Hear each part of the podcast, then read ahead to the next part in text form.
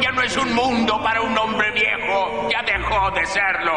¡Ah! ¿Qué clase de mundo es este? ¡Oh! Los hombres en la luna y los hombres que giran alrededor de la Tierra ya no Son tiempos absurdos, complejos, asiagos, donde la naturaleza del ser humano se pone a prueba sopesando el malestar global que nos aqueja con noticias amarillistas, populismo del burdo, payasos de indiferentes ámbitos ocupando demasiado oxígeno y un planeta que se toma por fin un respiro del virus que no es el corona. Sin embargo, hoy llega un experimento, una idea de la ficción que se hace realidad dadas las circunstancias, un método que te pondrá a prueba y dictará tu rumbo en los próximos meses. Hoy damos la bienvenida a un podcast que nadie pidió, esperó, ni siquiera lo soñó. Prepara tus oídos, tu colon y aprieta tus tímpanos. Hoy te presentamos el método Ludovico. Un programa misceláneo que hablará de temas introspectivos, sociales, acontecer nacional y, por qué no, de la vida misma. Hoy apretarás play bajo tu propio riesgo. Bienvenido a un programa que no estabas esperando.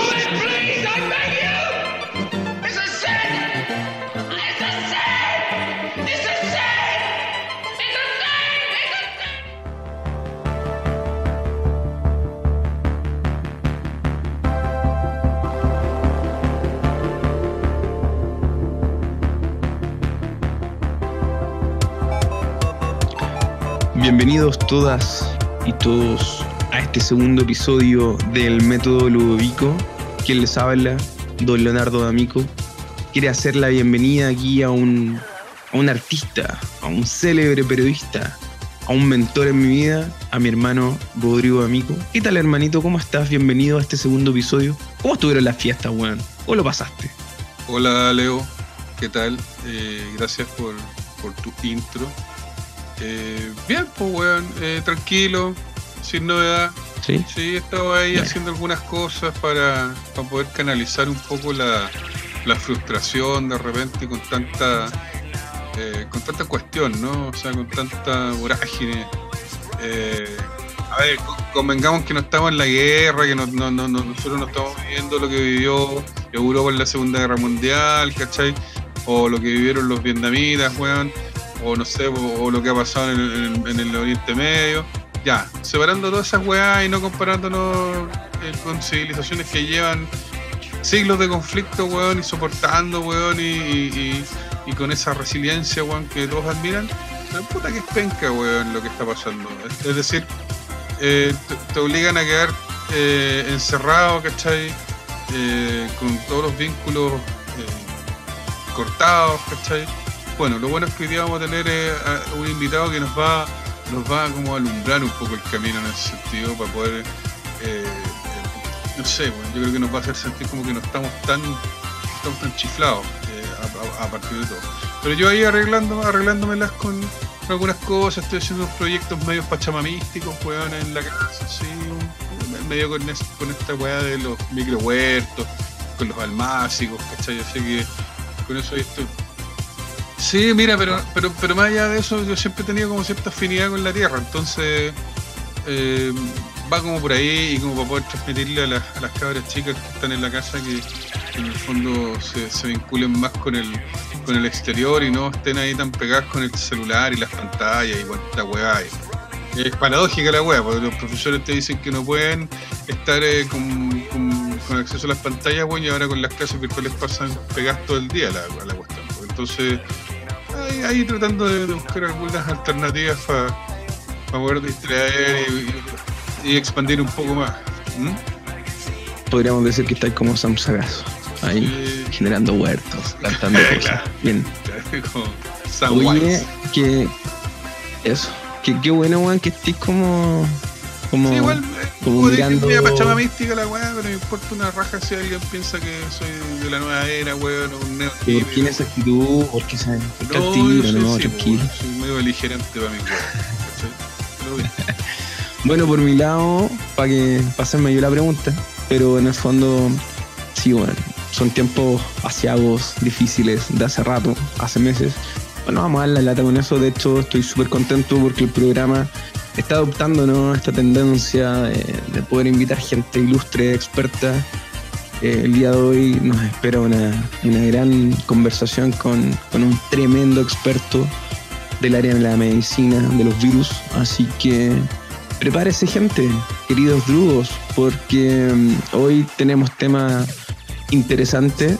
Hoy profundizaremos todo eso que mencionaba Rodrigo en la primera parte de, del episodio 1, eh, del episodio piloto, digámoslo así.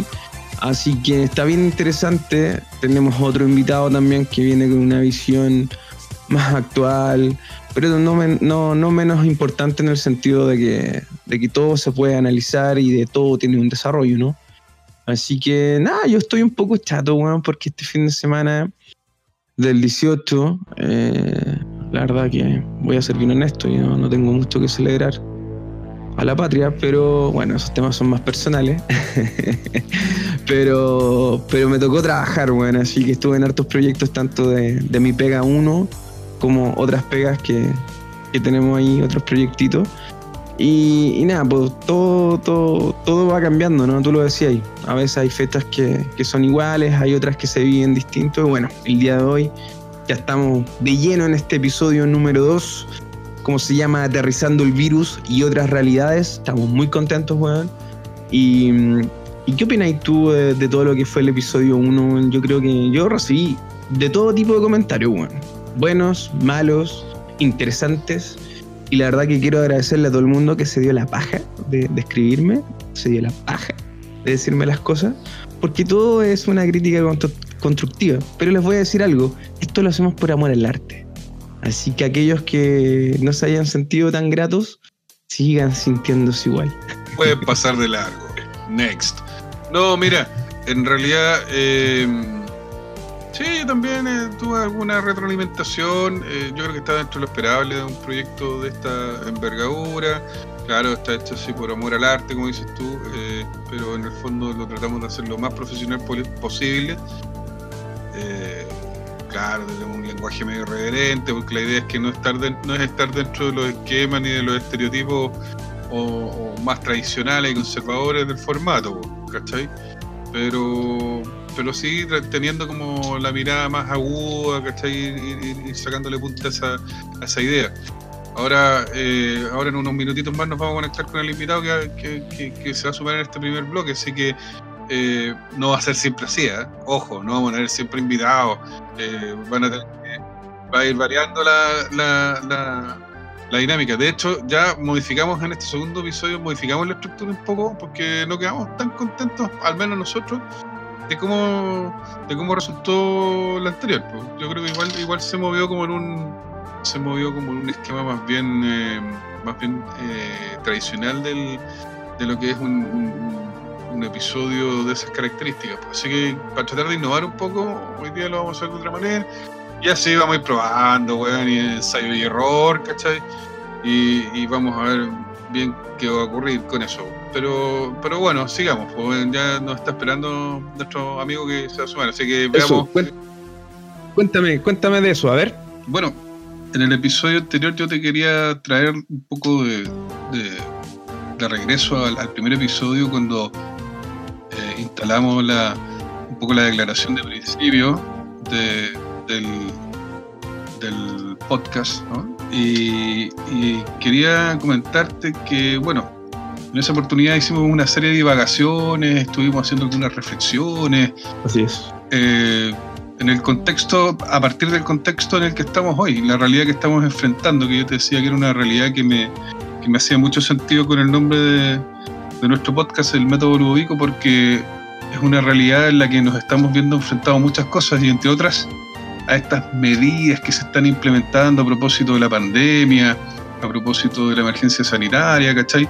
pero también sentía que era un poco, eh, podía sonar un poco a la ligera estar eh, planteando esto eh, desde la mirada más de la opinión, que yo encuentro que no está mal, ¿cachai? Pero, pero quería aterrizarlo más. Entonces, em, fue por eso que te planteé y, estoy contento que haya resultado porque te planteé la posibilidad de invitar a uno de los contactos que tengo yo después de de varias pasadas por, por medios y, por, eh, y también por, eh, por, el, por el ámbito público, ¿no? En el sector salud tuve la oportunidad de conocer a nuestro invitado, a quien voy a presentar a continuación. ¿Quién es? Él es médico. Estoy, déjame primero presentar su currículum. Por supuesto, dale nomás. Estamos nerviosos. Él es, él es médico, eh, es eh, profesor y docente de la Escuela de Medicina de la Universidad de Valparaíso. Eh, también trabajó para el Ministerio de Salud, fue Ceremi de Salud de acá de la región de Valparaíso, así que está pero súper claro con el tema de la planificación desde la autoridad sanitaria, así que Estamos súper alineados. Importante para lo que vamos a conversar ahora.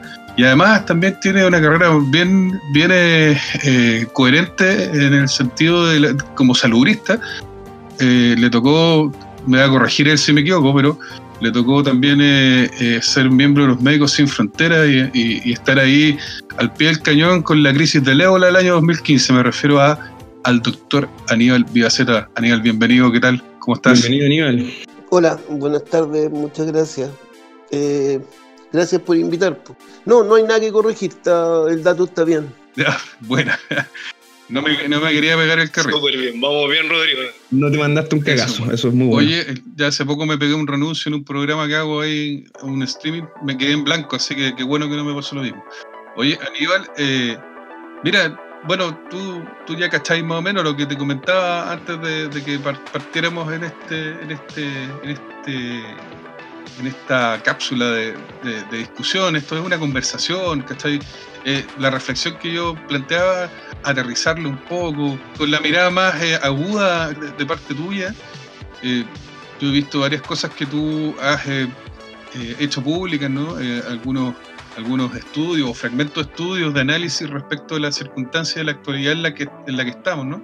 Y además he leído algunas declaraciones tuyas en medios de comunicación, tienes una postura bien, bien concreta y viene bien como definida, sin, sin hacer matices respecto al momento que estamos viviendo. Y me parece interesante incorporar tu mirada porque eh, más allá de que uno pudiera decir que es como la mirada disidente, no lo es, ¿cachai? Sino que es una mirada más y que en el fondo está como en, línea con, con, las reflexiones que hacíamos nosotros en el primer episodio. Entonces eso me lleva a preguntarte, Daniel, partir la conversación preguntándote, ¿qué opinas? Partir así, como bien de piel. ¿Qué opinas tú con, con respecto a todo lo que se está haciendo desde que, desde que entramos en esta dinámica de la pandemia acá en nuestro país, a nivel nacional, a nivel regional, la mirada regional, estando desde acá de la región del Paraíso, con respecto a las medidas que se han aplicado para, tratar de controlar esta cuestión, porque yo siento que hay mucha neurosis en, la opinión pública, hay mucha paranoia, ¿cachai? Eh, y la gente está asustada, pues, o sea, tú salís a la calle y de repente hacer algún trámite, alguna cosa, y tú veis que la gente anda, o sea, si te ven sin la mascarilla dentro del auto, te ven feo, así como este weón salió sin mascarilla, ¿cachai? O no sé, o algunos casos que hemos sabido, por ejemplo, de vecinos que están medio medios así como eh, ya al, borde del paroxismo del miedo y, se enteran de que otro vecino está, se contagió y van y poco menos que le desinfectan a la fuerza el perímetro de la casa. Entonces eh, hay una sensación muy, muy loca con esto, muy distópica. Yo no sé si, si en realidad da para tanto. Entonces me, me, me un poco, pero me gustaría saber tu opinión respecto a eso y de ahí ir, ir conversando más. Eh, perdón, claro. Eh, justamente yo creo que la, el, comienzo de la respuesta está en lo que tú planteas al final. Eh, la pregunta es para porque lo primero que hay que decir es que hay efectivamente existe un virus que mutó. Eh, yo no soy partidario de andar pensando, esto lo mutaron intencionalmente en un laboratorio. Puede haber ocurrido, pero, pero creo que hay que concentrarse en lo otro que lo tenemos más a la mano. Entonces, efectivamente hay un virus que produce, al no estar familiarizados con él, produce un montón de infecciones eh, simultáneas. Eh, la gente se va contagiando y efectivamente se producen más muertes en todo el mundo de lo que habitualmente se produciría. Eh, esto uno eso reúne las características entonces de ser una, una cosa, una situación que es de preocupación desde el punto de vista de la salud pública. Ahora, dicho eso, uno tiene que ver, responder lo que tú decías, ¿Cuánto? ¿Qué, qué dimensión? Qué, ¿Con qué estamos tratando? ¿Cuál es nuestro problema? Y ahí yo creo que em, se ha perdido un poco el foco, se ha perdido un poco la, la mesura con que uno tiene que enfrentar estas cosas, porque de lo que estamos hablando es de una enfermedad que se transmite mm, con relativa facilidad, pero con mucho menos facilidad que otras enfermedades. Esto es un virus respiratorio y, y bueno, lo que la gente tiene que entender es que esta imagen que nos han transmitido y que uno se hace de repente de que porque es un virus respiratorio, esa, esa imagen de que yo voy a lanzar babas, eh, gotas de baba que van a caerte a ti y que así nos vamos a contagiar, que es como que alguien le estornuda en la cara a otro, es bien raro porque en general uno en su vida cotidiana, antes de que ocurriera la COVID, eh, no es común que a uno la gente le estornude le tasa en la cara, son de esas cosas que uno se acuerda cuando le pasaron, son raras, ¿ya? Pero la gente suele pensar que, que la COVID se transmite así. Y en realidad, para que nos hagamos una idea, una imagen común de un momento de transmisión. Eh, nos juntamos nosotros ya a carretear, nosotros tres, nada más. Eh, en la casa de uno de nosotros, una mesa común, digamos que no tiene, no es muy grande, eh, y no sé, comemos alguna cosa, pedimos unas pizzas, nos, nos tomamos los copetes y y conversamos, nos reímos. Eh, todas esas cosas son el espacio normal de contagio, porque en todo ese rato nosotros estuvimos tirando gotas de saliva a las cosas. Normalmente no es tanto lo que nos tiramos de una persona a otra, porque normalmente no estamos tan cerca. Eh, lo que ocurre es que de repente la gente de los medios de comunicación suele publicar esto de que un chino en un laboratorio encontró un caso en que tal vez se, se, pudo transmitir a lo lejos y se convierte como, es, como si eso fuera la regla. Pero la regla en la enfermedad respiratoria es conocida y eh, se produce por eso. Yo eh, deposito eh, mi saliva en cosas donde las otras personas la ingieren.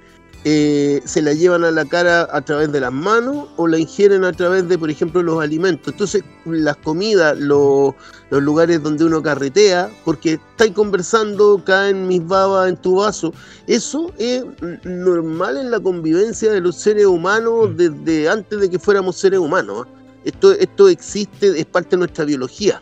¿ya? Eh, si uno no estudiara como, como una especie externa, no sé, viniera un platillo volador y nos mirara y nos observaran los científicos y qué sé yo, se darían cuenta, eh, como si estudiamos a los monos, mira, así intercambian los virus y qué sé yo. Nosotros, este es uno de los mecanismos más comunes de intercambiar eh, virus respiratorios. Si nosotros pensamos en una, en una situación así, es bastante distinto de lo que la gente imagina ¿ya? Y ahí tenemos una primera derivada que, perdón por la carraspera, pero es, la primavera. Sí. Estoy ahí asomado a la... estoy asomado a una ventana y es la primavera. Perdón, voy a toser de una vez. Claro. ya. Y entonces, no tengo fiebre, me pueden tomar la temperatura. ya, pues, entonces, esta, esa figura de que nos juntamos los tres a carretear y nos vamos tirando las babitas y qué sé yo, eh, o que tenemos una reunión y, no sé, estamos eh, hablando y, de repente, no sé, caen nuestras babas las cosas, los lápices, yo me llevo el lápiz a la boca, ese tipo de cosas eh, que son muy humanas, son muy de comportamiento, muy humanas y muy primate, son las que están en la base de la transmisión de esto. Y eso implica que tampoco sea un virus que se transmite de manera tan eficiente. Es mucho menos eficiente, por ejemplo, que el sarampión. En el sarampión mucho de la, de la gente está inmunizada, si bien en parte por los movimientos antivacunas, fundamentalmente hay, hay, se han producido de repente eh, brotes grandes en Europa de, de sarampión. Igual no tiene la capacidad de una pandemia porque hay mucha gente inmunizada, vacunada. Pero eh, menciono el sarampión porque, por ejemplo, una enfermedad que fue bastante común, que en Chile eh, normalmente, o sea, el último brote fue hace harto tiempo y, de repente tenemos algún caso importado, pero que tiene claramente mucho mayor riesgo que, una situación como esta. Eh, entonces, ¿de qué estamos hablando? De una enfermedad que se transmite de manera moderada y que mata bastante focalizadamente a las personas eh, mayores de cierta edad. Yo tengo 55, justo ahí, por ahí empieza a aumentar el riesgo en esos grupos, ¿ah? de los 55 para arriba, 60. Eh, en los, los, hombres nos morimos siempre antes, en general, en promedio, harto antes, 10, 20 años antes. La pirámide de población es impresionante cuando uno mira cómo nos vamos muriendo. Primero nos morimos los hombres, después las mujeres. Y entonces, claro, en esos grupos de edad, que es donde los hombres nos morimos habitualmente, después de los 60 hasta los 80, 80 y tanto, nos morimos, o sea, se mueren más los hombres por COVID. Y lo mismo en las mujeres. De manera que, perdón, también la letalidad está bien concentrada, la mortalidad en general, las muertes y la, y la letalidad de la enfermedad una vez que la persona se enferma, eh, el riesgo que tiene la persona de morirse cuando ya está enfermo, eh, son bastante concentradas en un cierto grupo de edad. Por lo tanto, si uno, uno quisiera poner esta cuestión como en su, en su justo medio, tendría que decir que si existe una pandemia, si existe eh, el, el, riesgo y más bien casi la certeza de que se va a contagiar gran parte de la población mundial, porque a la hora que de todas maneras tú logres tener una vacuna y logres vacunar a mucha gente, eh, de manera que mucha, mucha gente se va a contagiar, que de esa gente los grupos que tienen normalmente más riesgo de morir por edad y por patología van a tener un poco mayor riesgo, eh, que en el resto de la población suele ser bastante banal la enfermedad, y que sí, como característica, se puede transmitir en personas asintomáticas. Ahora, si uno... Oye, Aníbal. Sí, sí, solo para cerrar eso. Si uno mira el, entonces el tamaño del adversario, para no decirle enemigo, no seguir con estas lógicas de guerra, pero el tamaño de tu problema. Si yo miro el tamaño de mi problema y digo, ya, a ver, mi problema es más o menos así, tengo una enfermedad que se va a contagiar a harta gente, mucha gente, me va a aumentar eh, las muertes, eh, fundamentalmente en gente específica de ciertos grupos y de ciertas patologías, eh, lo cual me da la oportunidad de proteger proteger en específico su grupo. Entonces, ¿qué podría hacer yo para eh, controlar la enfermedad, para reducir el impacto y, eh, y por otro lado, digamos, qué medidas se conocen? ¿ya? Y ahí vienen dos cosas. Por un lado, se conocen varias medidas. tú me querías hacer una pregunta, si, si querís paro, pero lo que yo... Sí, no, dale, dale. te pregunto se conocen, se conocen dos tipos de medidas para eh, enfrentar un problema como este. Por un lado, eh, se sabe que dado que nosotros nos vamos a llevar el virus a la cara, a la boca, a la nariz, porque nos vamos a llevar las manos y cosas que están contaminadas, la protección fundamental va a ser evitar que esas babitas lleguen a la cara. ¿Cómo se hace eso? Lavándose las manos. Eh, yo tengo estudiantes de medicina eh, y colegas médicos que cuando uno lo aprieta un poco respecto a las formas de transmisión, siguen pensando que el virus se transmite como un dementor que flota por el aire y no como estas gotitas que la gente se lleva a la cara. Mm, bueno, eso, el, e, el, hecho de que uno entienda lo de las gotitas y cómo, y cómo quedan en las cosas, tengo, me tengo que lavar las manos para llevarme las contaminadas a la cara, porque me las voy a llevar igual en algún momento, o porque como, o porque me rasco, o porque hago cosas, o porque me toco, porque los humanos somos así. Eh, y que por otro lado, eh, claro, es parte de nuestra naturaleza. Y lo otro es que eh, si estamos en un ambiente abierto, al aire libre, si ventilamos, ventilamos las habitaciones, eh, el riesgo de que estas cosas se depositen es mucho menor. Empiezan a irse, se, no, van quedando en la superficie, eh, no se van depositando tanto. Entonces, como este es un tema de carga del virus, se carga menos, las superficies quedan menos contaminadas y si yo además tengo la precaución de limpiar las cosas, en especial las cosas donde tocamos, interruptores, manillas, o los escritorios, o no compartir los celulares, si me puedo concentrar en esas cosas, yo tengo cubierto el riesgo de interacción de la misma manera que lo tengo cubierto cuando mantengo la distancia. Entonces la gente, por ejemplo, confía un montón en mascarilla o se pone esas cuestiones, esos escudos faciales, como si estuvieran en un hospital. Pero si yo me pongo un escudo, lo que hago es que todos mis pollos, mis babas y todo, caen poco para abajo y en realidad chocan en parte con la cuestión y en parte igual salen para los lados, se, se diseminan igual, ¿ya?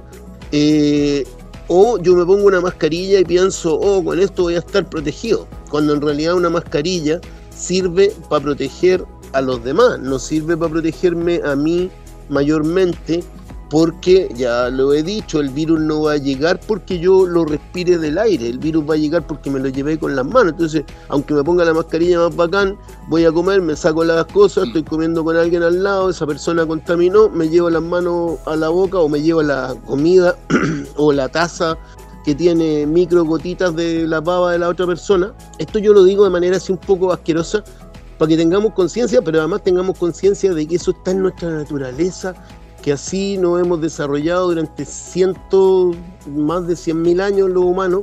Mm, eso es parte de cómo siempre hemos convivido. También hay que tener en cuenta para que la gente no se pase estos rollos de que eh, tenemos que construir sociedades tipo laboratorio, con todo inmaculado y con echándole lisoforma a las cosas, a la comida. ¿Cachai? Eh, eso yo creo que es importante. Y, eso en un plano, que en el plano de la interacción. La otra medida eficaz, o la otra, el otro grupo, tipo de medida que es eficaz para eh, contener una epidemia, el aislamiento de las personas que pueden contagiar.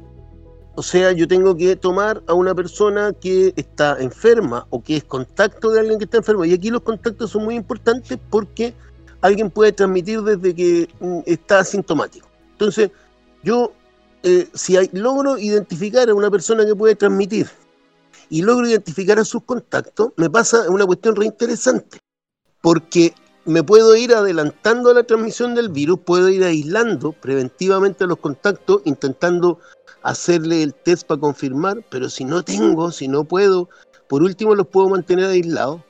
El tema es que para eso la gente necesita eh, como subsistir, necesita viabilidad económica, viabilidad para poder faltar a la pega y todas esas cosas. O sea, en una sociedad neoliberal como la nuestra se ve difícil. Pero si yo logro hacer eso y logro mantener a la gente, que no es solo poner residencias sanitarias, va mucho más allá, es mucho más integral. Pero si logro aislar a esa gente y a sus contactos, eh, es como si fuera, hay que imaginárselo como un juego de consola donde se me prenden unas cuestiones así, y yo las puedo envolver. Si yo logro envolver a esta que se prendió y a todas las que podría haber activado para que se prendieran después, ¡pum! Inactivé esa, esa parte de la transmisión. Como esto es en redes, si yo logro bloquear eh, pedazos de la red, identifico un nodo y a través de ese nodo identifico contacto y a través de ese contacto, de esa red de contactos, los bloqueo, como esto además es dinámico, porque los casos después de un rato igual se inactivan, después de normalmente 10 días, máximo 14 días, ese caso ya no transmite. Muy probablemente los primeros 10 días son eh, casi en, su totalidad el tiempo de transmisión. Muy raro que se produzca después. Entonces, si yo logro eh, ir inactivando gente, pa, pa, pa, y no se van activando nuevos casos, estos no van propagándose en red, voy consiguiendo controlar, incluso cuando puedo partir muy mal pero los, aunque haya partido muy mal, los casos que ya perdí son casos que se van a ir extinguiendo. Si yo identifico alguno de la red de ellos, puedo seguir un pedazo de esa red, ¿cachai? Entonces lo que hago es aislar a quienes pueden contagiar. Y no voy a tomar precaución de la transmisión en las casas o la voy a encerrar en lugares súper estrechos. Eh, va a dar un poco lo mismo porque el virus se va a seguir propagando igual porque eh, si decimos esto se propaga cuando, por ejemplo, comemos juntos, yo eh, encierro a la gente en su casa, claro, eh, tampoco es opción, si yo digo, oye, que sigan trabajando, va a dar un poco lo mismo mientras esa gente no tenga claro cómo prevenir, ¿cachai? Porque si yo lo encierro en la casa, se van a contagiar en la casa, y si lo encierro, o lo, perdón, o los dejo trabajando, o si tienen que ir a la pega en el, en el metro, atestado de gente, o lo que sea, Mm, va a pasar más o menos lo mismo porque voy a estar mezclando eh, personas que pueden contagiar con personas que no. Ahora, hay cuestiones reinteresantes. Por ejemplo, si yo eh, establezco medidas represivas para la gente y la amenazo, aquí el Ceremi de Salud, el, el que estuvo enfermo, el Álvarez, y el que estuvo reemplazándolo, el Jamet, eh, los dos son re buenos para amenazar, y vamos a hacerle sumario a la gente que se contagie, y a, todo el mundo le andan amenazando con sumario. en un momento los obreros del hospital interprovincial eh, amenazados de sumario porque se habían contagiado, cuando el mismo Álvarez no solo se contagió él, sino que el Ceremi contagió a un montón de gente. Él fue un super propagador. Entonces, eh, bueno, pero con esa amenaza, ¿qué consigues tú? Que, la gente se te arranque. Cuando tú estableces, por ejemplo, un toque de queda o estableces, bueno, una medida eh, como eh, los confinamientos masivos en los cuales uno tiene que sacar un permiso y no sé qué, y bla, bla, bla, todo este trámite que la gente conoce, resulta que imagínate yo soy un trabajador y mm, que estoy en un régimen de media informalidad y qué sé yo, y dependo de poder sacar un permiso, qué sé yo, a veces salgo sin... Eh, ahí me ando buscando la vida, como mucha gente. Si empiezo a tener síntomas, yo no puedo buscar ayuda, porque si busco ayuda, lo que me han dicho es que se me va a bloquear la posibilidad de los permisos, pero nadie, nadie me ha dicho cómo puedo tener una ayuda para subsistir. A lo mejor me dijeron, no, se puede ir a una residencia sanitaria. Claro, pero por ejemplo, aquí en Chile gran parte de las familias son madres criando solas. ¿Qué hace la señora? Se va y deja a los cabros chicos votados. Eh, o la gente tiene perros, gatos. ¿Qué hago? Si no tengo eso resuelto, que eso solo se puede resolver de manera comunitaria, no, no hay otra manera porque está en el entramado de la sociedad, tengo que fortalecer lo comunitario ahí. Si no logro hacer eso, eh, lo que va a ocurrir es que yo no voy a poder separar sanos de enfermos, por lo tanto no voy a poder evitar que la gente se contagie. Eh, y entonces lo que hemos visto en Chile es la aplicación extrema de esta idea de que si yo encierro a la gente, voy a reducir la movilidad y de una manera mágica. Esto es muy tecnocrático, muy de, la onda de los economistas, así que piensan que la sociedad se maneja con unas manillas, eh, con unas perillas que yo muevo. Entonces, eh, que yo voy a reducir la, la movilidad y al reducir la movilidad, mágicamente la gente no va a contagiarse. Eh, y te voy a, les voy a poner dos ejemplos para quedarme callado por un rato. Primer ejemplo, primer ejemplo, eh, se pone confinamiento en Valparaíso y Viña. Esto fue en la semana como del 12 de junio más o menos. Hace tres meses. semana. Claro. Claro. Resulta que cuando se pone, cuando se inicia el confinamiento, es justo el momento del pic en Valparaíso, Viña, ¿ya? En esta conurbación.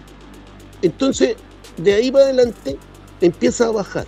Pero sabemos que por lo menos hay tres semanas de demora para darnos cuenta del de efecto de una medida de este tipo y eso, quienes defienden los confinamientos tan claros, desde el principio han venido diciendo no podemos ver ningún efecto de los confinamientos, tiene lógica. Eh, necesitamos por lo menos unas tres semanas para ver el efecto. Ya, pues, resulta que después de, de, que se inicia el confinamiento, baja, baja, baja, y uno dice, bueno, ya sabemos, eso no fue, eso es la tendencia que traía, eso no es por el confinamiento mismo. Pero resulta que después, cuando debería haber empezado a bajar por el confinamiento, la cuestión empieza a aumentar y tuvimos una meseta. ¿Ya? Entonces, a ver, ¿cómo es la cosa? Eh, mientras estábamos confinados, empezamos a subir. ¿Cachai? Cuando se nota el efecto del confinamiento, lo que se vio no fue que siguiera bajando, sino que se vio que paró y después empezó a subir. ¿Cachai? Entonces, eh, esta idea del confinamiento como una, como una cuestión que está comprobada es, eh, eh, yo lo encuentro sorprendente porque se instaló esa idea, se instaló desde mm, muy reciente, la gente no tenía idea de esto, como de la posibilidad de que tú encerraras países completos y qué sé yo. Yo había vivido esto en Sierra Leona trabajando en el ébola y en Sierra Leona, una enfermedad gravísima, y, o sea, perdón, en el ébola, pero digamos, con, en Sierra Leona teniendo esta enfermedad gravísima y con una, eh, una cuarentena, digamos, para las personas infectadas de 42 días, o para los sospechosos, 42 días, cuando se hizo el confinamiento fueron tres días, ¿ya?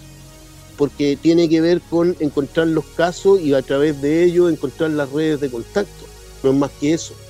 Bueno, la gente no está acostumbrada a esto, pero sorprendentemente, desde marzo o de antes un poco febrero para nosotros, no sé, pues, eh, que ahí ya como que empezó a sonar algo esto, hasta ahora, eh, la gente se convenció muy precozmente de que la solución era encerrar a todo el mundo. Y cuando tú confrontas esta cuestión, bueno, se enojan y qué sé yo, nadie puede exhibir evidencia porque no la hay. Si tú revisas la literatura eh, así de revisiones sistemáticas, es decir, gente que se ha dedicado a mirar muchos, muchos trabajos de investigación que se han hecho sobre el tema, eh, lo que muestran son resultados bien variables y eh, la gente, sin embargo, se convenció, se instaló esta cuestión. Si nosotros miramos, por ejemplo, un país como Suecia, eh, donde no se tomó ninguna medida restrictiva, ninguna, ya siguió haciendo su vida normal, Suecia tiene eh, una incidencia acumulada, es decir, un número de casos en proporción a la población que tienen, tienen como la mitad de la población nuestra. Eh, la incidencia acumulada de ellos es eh, tres veces más baja, ya tres veces menos casos en relación a la población, en relación a la población, eso es importante, eh, tres veces menos que Chile. Y en cuanto a la mortalidad, tienen un poco menos de mortalidad que nosotros, siendo que tienen una población muchísimo más envejecida y que está en hogares de ancianos, que es el punto más vulnerable en esta pandemia. Si nosotros nos comparamos con todas las medidas, con meses de toque de queda, con estado de excepción, con gente encerrada, con permisos, con todos esos planes, hueva. Todo eso, comparado con un país que ha sido culpado por no haber hecho nada, a esta altura, en septiembre, porque en algún momento, hoy día cuando yo publiqué eso en redes, me saltó gente así, pero mira, hay un artículo, claro, un artículo de mayo, donde los, eh, mayo creo que, máximo junio, donde los suecos dicen, sí, en realidad nos equivocamos. En lo que dicen es, nos equivocamos porque debimos haber protegido un poco a los viejos en los hogares de ancianos porque no, nos, no había cosas mínimas que podríamos haber hecho. Mm. Y se murieron más viejos de lo que habíamos pensado. Pero eh, ellos en proporción a la población, y, insisto, y además teniendo mucho más viejos, aún así, eh, hasta ahora les ha ido mejor, no han cerrado nada, no, no restringieron libertades, pero además no tienen ni siquiera el fantasma de que cada vez que van a abrir, no sé, porque dicen la gente va a poder salir a la calle una hora, la misma gente de aquí, de Chile, se tira al cuello y grita que la encierren, que los van a proteger encerrándonos. Entonces creo que se instaló una situación, una respuesta, eh, como para redondear la pregunta inicial, un poco larga la respuesta, pero lo que se instaló fue una respuesta a la emergencia que es absolutamente sobredimensionada y que está basada en medidas que no tienen fundamento científico. Oye, eh, Aníbal, mira, eran varias cosas, pero me, voy a quedar con una, ¿no? Eh, pero, eh, y, también, en el fondo, respecto a lo último del caso que, que mencioné en Suecia, eh, también hay gente que, dice que, claro, que no es comparable porque la cantidad de población no es igual que en Chile, pero yo, entiendo que no es una comparación, sino que en el fondo, o, si hay una comparación, tiene que ver en específico con, con, eh, con, medidas en relación a la proporción de la población por cada país. ¿Cachai? Sí, sí, o sea, para hacer, claro, para hacer esa salvedad, porque no, va a faltar el guan que hace, ah, pero está comparando Suecia con Chile. Pues, es que mira, Mira, lo, más diferente que uno podría hablar de Suecia con Chile tiene que ver con eh, nivel socioeconómico, cultura, pero también con la forma en que está instalada la seguridad social.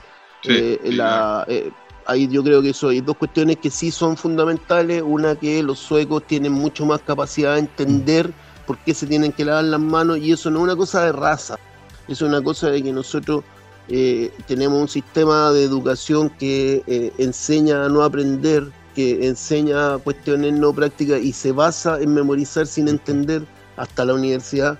Entonces, eh, y por otro lado tenemos un sistema de atención de salud que también tiene, claro, muy buenos equipos, muy buenos profesionales, pero por ejemplo los profesionales cada vez tienen menos capacitación, menos formación para trabajar en prevención, para ya lo que les decía, eh, mis propios estudiantes, yo hago clases en varios cursos en la escuela y en diferentes cursos yo veo que mucha gente no, no, logra entender por qué tiene que lavarse las manos, todavía a esta altura. ¿ya?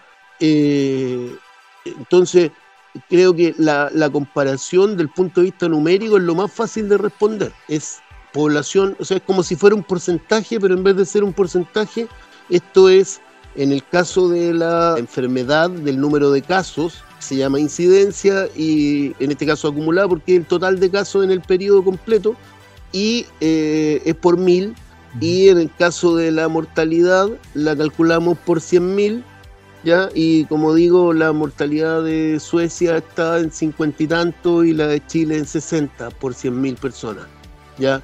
Eh, pero claro, es en relación a la población y yo dije que Suecia era la mitad de Chile más o menos en tamaño para que la gente se ubique que la diferencia no es tan grande, no estamos hablando de un país 10 o no, es la India ni China, ni tampoco es un país pequeñito de estos, no sé, Mónaco, ¿ya? Es un país que es más o menos de un tamaño similar al nuestro y que, eh, por ejemplo, sí tomó medidas, eh, digamos, de sanción a la gente por no mantener higiene de manos, ¿ya?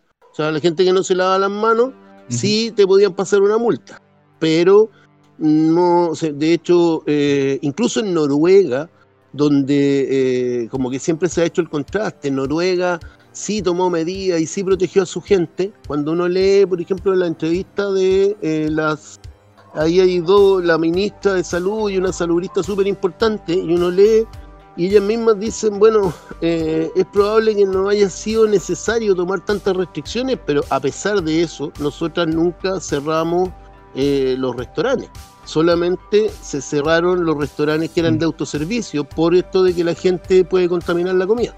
Pero los restaurantes comunes simplemente se mantuvo más distancia, se, se hizo que la gente se sentara más separada y fundamentalmente al aire libre. Oye, Aníbal, con, con, respecto a todo este análisis que tú haces, que desde las medidas que, que, se hablan en otros países, y el tema cultural y todo lo demás, si bien cabe recordar que, que dentro del discurso mediático tenéis todas las medidas restrictivas, ¿cachai? Que quedar en tu casa, que si bien lávate las manos.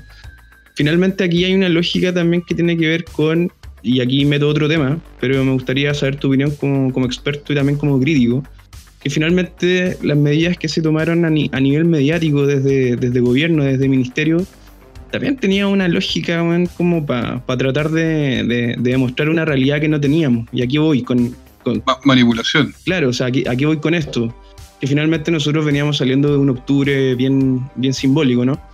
y, se había perdido mucha credibilidad en muchas cosas y bueno, en febrero, como tú mencionabas, cuando empezábamos a escuchar estos ruidos de, una, de un posible contagio ya global que iba a llegar a Chile, a este sector del sur recóndito, ¿qué opinión te da a ti el manejo desde, desde las autoridades, más allá de culpar a alguien bueno aquí? Eh? No, no, si, si sale el nombre, sale, pero en el fondo lo que quiero mencionar es que influyó mucho el tema de que a nivel de autoridades eh, se trató de vender una, realidad que era totalmente manejable, casi comparativamente hablando con países ultra desarrollados, y, eso influyó directamente también en, todo lo que implicó en el PIC en su minuto. ¿Cómo lo veis tú desde tu, desde tu punto de vista de experto y también de crítico? ¿Cómo, cómo, cómo, cómo analizáis esa secuencia? Porque creo que, que es una realidad que, sigue teniendo impacto hasta el día de hoy. mira, yo creo que tiene, hay varias dimensiones ahí en el tema de la comunicación, la comunicación de riesgo. Eh, lo primero, voy a irme más atrás, les voy a contar una anécdota. Hace dos años, el 21, sí, el 21 de agosto del 2018, y después el 24 de agosto, después el 4 de septiembre, hubo episodios de contaminación importante en Quintero con características bien, ah, bien notorias, porque como había síntomas neurológicos y había vómito, que es un síntoma que no se puede simular, es difícil que, mucha gente se ponga de acuerdo o que por histeria vomiten. Entonces, era bien tangible que hubo realmente una intoxicación en establecimientos educacionales de Quintero y Puchuncabe. Y esto parte el día 21 yo llegué allá mm, como en la tarde justo detrás de los Ceremis. Y lo que te encuentras es a los Ceremis de salud y de medio ambiente dando una conferencia de prensa fuera del hospital para decir que la situación estaba controlada y que no pasaba nada. Yo entré al hospital, estaba la cagada. No es que la gente se estuviera muriendo, pero había 50 cabros y habían sido más de 60 que, pero digo, rotaban un poco, pero sí con gente sentada en los, o sea, sentada en el suelo, en los pasillos, niños llorando, estaba la cagada, no importa, no se estaban muriendo, no era una intoxicación así con, con gente como en la guerra. Mm pero sí era una cuestión importante, trascendente y que marcaba además un tema de fondo, la contaminación de la Bahía de Quintero, que es una zona de sacrificio. Mm. ¿Y cuál es la respuesta que da el gobierno? Que este mismo gobierno en aquel momento. Mm. Está todo bien, tranquilos. Esto es, una, esto es un error importante en la comunicación de riesgo que es común cuando la gente no tiene preparación que es pensar que lo mejor que puede hacer, Trump lo dijo el otro día, ah, lo, lo acaba de decir hace un par de días o ayer, no sé, que, que, él estaba, que en realidad había tratado de tirar las cuestiones para abajo para no asustar a la gente. Y eso es un error, una de las primeras cuestiones que uno aprende. Eh, yo aquí voy a hacer una confesión. Eh, yo lo aprendí esto de una manera eh, bien entretenida, entre comillas, porque yo estuve a cargo con un compañero de las cartas con, de responder a las cartas con amenazas de antrax, de, de carbunco. La cosa es que tenía que ir a examinar los lugares y normalmente era em, una carta que llegaba a un liceo a la hora que tenían una prueba y que vería en caracteres arábigos, pero que era una cuestión escrita con Word nomás, pues escribía y no sé, pues, viejo de mierda, el profe de biología, pero un día hubo una en la en la municipio, o sea, perdón, en el en el juzgado de Viña, el juzgado de policía local. ¿Cachai? Y hoy están ladrando los perros aquí. Bueno, eh, en el juzgado de policía local hubo una, una eh, alarma donde una señora había abierto un sobre. Y ahí sí, pues ahí sí que tú podías hacer un atentado, ¿cachai? Los otros como que nosotros llegábamos con mi compañero así, ya, eh, tienen prueba, ya, listo. Pero en este, oye, sí, hay que meterse y no sé, pues yo era más osado, entonces me tocó ponerme a mí esos trajes como de Teletubby que usan los bomberos, que era un color azul así, cabezón, y adentro tú vas respirando con un equipo autónomo, vas con un, como buzo, ¿cachai? Vas con una Todo el rato se escucha eso, es tu propia respiración. Y encima te sellan y, te dicen, oye, si te sentís mal, tírate al suelo porque va a ir una brigada a rescatarte. O sea, claramente es como que estáis yendo a Marte. La cosa es que me metí con esa cuestión, a examinar la cosa. Y llegué, había como a la entrada había una gente ya cambiándose, que eran los que no estaban en la sala misma de la exposición, pero había cuatro personas, cuatro secretarias, que estaban en la sala donde había sido la weá. Esas no tenían ni siquiera ropa de recambio porque nadie. Recién el primer mono que llegaba ahí era yo. ¿Cachai? Exploradora la luna. Y yo entro con esa así. Hablando así, eh, y le digo a la señora, hola, tranquilas, tranquilas, que no pasa nada, está todo controlado. Con esa imagen, y la señora me dice, oiga, y si está todo controlado, ¿por qué usted anda vestido así? claro, ahí, ahí pusiste un ejemplo bien Ahí así aprendí yo por qué a la gente no se le miente con mm. eso, pues, Porque no, no, tú tenés que ser sincero. Oye, mira, la situación es esta. ¿Cachai? Mm. Que no es ni esta va tan trágica ni esta otra, es, esto. Y poner las cosas en, su lugar. Ahora, creo que, eh, más allá de la anécdota, creo que este gobierno nunca ha tenido como problema ni la contaminación en Quintero, ni las jubilaciones, sino la comunicación en torno a eso. ¿Me explico? O sea, y, lo cuenta muy bien una historia de una amiga periodista que entra a trabajar en una Ceremi y va a la primera reunión de emergencia y entonces dice que se sientan y la reunión parte diciendo, ¿qué le vamos a decir a los periodistas? Antes de preguntarse qué estaba pasando. Entonces, esa, esa lógica eh, nos ha hecho súper mal, porque en realidad partimos desde el, desde el comienzo y siempre, y después cuando se han hecho cambios, siempre ha sido, no estamos equivocados, lo, hemos hecho súper bien. Tenemos la cagada, tenemos una letalidad bastante indecente para todo lo que le hemos puesto a los respiradores, a todas esas cuestiones, que sé yo, todo ese énfasis a no prevenir. Toda esa weá. Tenemos una letalidad 3,3%. Tenemos una cantidad de casos para tirar a la chuña, somos campeones y tenemos una mortalidad bastante alta. También somos campeones ahí. Somos de las pocas cosas en que somos buenos los chilenos en este momento. ¿Cachai? Tenemos récord y entonces eh, los resultados han sido bastante malos y aún así malos a nivel récord. Y sin embargo, todo el rato se ha manejado esta cuestión del punto de vista de no, lo estamos haciendo bien, no, no nos hemos equivocado, sin hacer eh, por el otro lado una eh, educación, o sea, imagínate, cadena nacional todos los días durante meses sin que la gente entienda por qué se mm. tiene que lavar las manos. Le explican, no sé, que si usted vive en tal comuna tiene que ser no sé qué, la, ah, ah, una historia gigantesca y eh, que no llega a ninguna parte, pero la gente no cacha cómo prevenir. Además, mira, nosotros hay una otra dimensión, aparte de esto que les menciono. Nosotros publicamos hace un tiempo con un par de amigos un artículo donde decíamos, se llamaba de nuevo Mañalich en la noticia, porque en un momento cuando fue el tiempo de Mañalich, pero yo creo que esto lo trasciende a él y París ha sido más o menos igual, eh, ellos han utilizado una estrategia de posverdad que es bien cuática, o sea, cuando sale toda esta estrategia del fondeate en casa, ¿Sí? ¿ya? Nos reímos, salen los memes y toda la más. Bueno, a ver cómo es esto de que cinco personas, no, que diez personas para allá, pero es que si usted vive en una casa y son siete, tiene que echar a dos. Todos esos chistes, ¿cachai?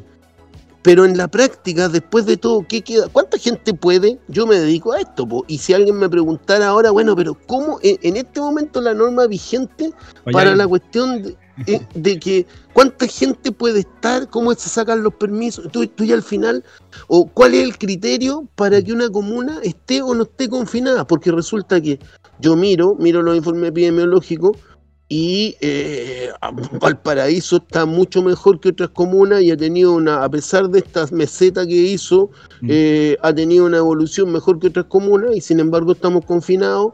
Entonces tú decís, ¿cuál es la lógica? La lógica es una lógica de control y de arbitrariedad, o sea, de control social por un lado y por otro lado de arbitrariedad que veo yo que instala esta idea de que, mira, al final yo renuncio, me, ya no sé, no puedo entender por qué esta comuna así, no puedo entender el paso 5, a ver, esta comuna está en paso 3 o en paso 4 y esta... O sea, e, es, es, yo creo que al final lo que eso hace es intencionalmente generar algo que no se puede entender que nadie lo puede, que no lo entienden el ministro, que el ministro sale y se desmiente el mismo en un rato, ¿cachai? Y que después sale otro funcionario y dice otra cosa. Ahora, ¿cuál es el mensaje de todo eso? Mm. El mensaje es una realidad fluida. ¿Dónde está? La, dónde, a ver, ¿de dónde me agarro? ¿De dónde me agarro con el virus? Entonces, eso creo que desde el punto de vista de la comunicación de gobierno ha sido extremadamente eficaz, maquiavélicamente eficaz, si uno piensa que Piñera está en las cuerdas eh, y en este momento ha mejorado eh, la percepción ante mucha gente, qué sé yo, y aparece como un, mejor líder, mm. ¿cachai? A pesar de todo eso. Eh, pero toda esa estrategia comunicacional ha sido extremadamente ineficaz para la gente, para que la gente pueda, porque yo, claro, o sea, de hecho, yo insisto que la mayor parte de la gente eh, tiene enfermedades que no son para nada graves y muchos son asintomáticos los, casos, ni siquiera llamaríamos enfermedad, sino que solamente una persona que hace la infección de manera asintomática. Mm. Eh, se produce, no es tan común, pero se producen y otros que son con, con eh, bastante pocos síntomas. Pero aún así, mucho de ese sufrimiento y muchas de las muertes que sí se producen, porque sí se producen más muertes que otros años, o se han producido al menos en, este, en esta época, eh, tenemos que ver si después esto se compensa al final del año y el próximo año, pero hasta ahora lo que sabemos es que sí se ha producido un aumento. Eh, eh, toda esta política de privilegiar la comunicación estratégica o la comunicación que haría Correa desde imaginación y no la educación para la salud, nos ha llevado, yo creo que ha tenido costo en vidas de gente. Sí, claro. Y ahora, y ahora hay, hay, como un discurso instalado también en, gran parte de la opinión pública de que en el fondo ahora como que se traspasó la responsabilidad y dicen, no, puta, si en realidad está la cagada porque somos muy porfiados, somos muy responsables. yo como te digo, he leído esto de la raza, o sea... No, yo, te iba a preguntar, porque nos queda claro ya, o sea, en, este análisis que estamos haciendo en profundidad y que, son ya no son divagaciones como en el episodio anterior, eh, pero también nos queda claro que aquí, aquí hay como, es como la tormenta perfecta desde el punto de vista de, los argumentos, en el sentido de que todo se confabula porque hay de todo, porque hay desconfianza, hay paranoia, hay manipulación, ¿cachai? O sea, hay, hay oportunismo, aprovechamiento, ¿cachai? Eh, versus también evidencia, ¿cachai? Entonces finalmente se genera un clima de desconfianza y que también termina con esta con este ejemplo que acabamos de, citar, que en el fondo somos todos irresponsables y poco menos que la raza en la, en la penca. Eh, mi consulta es, ¿y, qué proyección hay ahora? O sea, en este escenario en el que llevamos ya, puta, desde, febrero, desde el... primer caso en Chile el 3 de marzo eh, y el cierre se produce el fin de semana del 14 y 15 de marzo.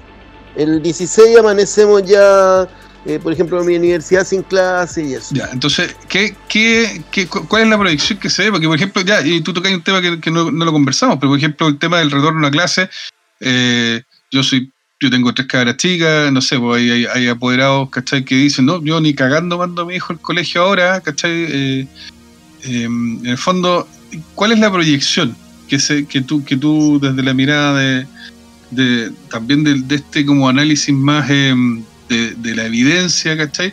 Te permite a ti, si, es, que, si es que se puede, si es que se puede proyectar algo.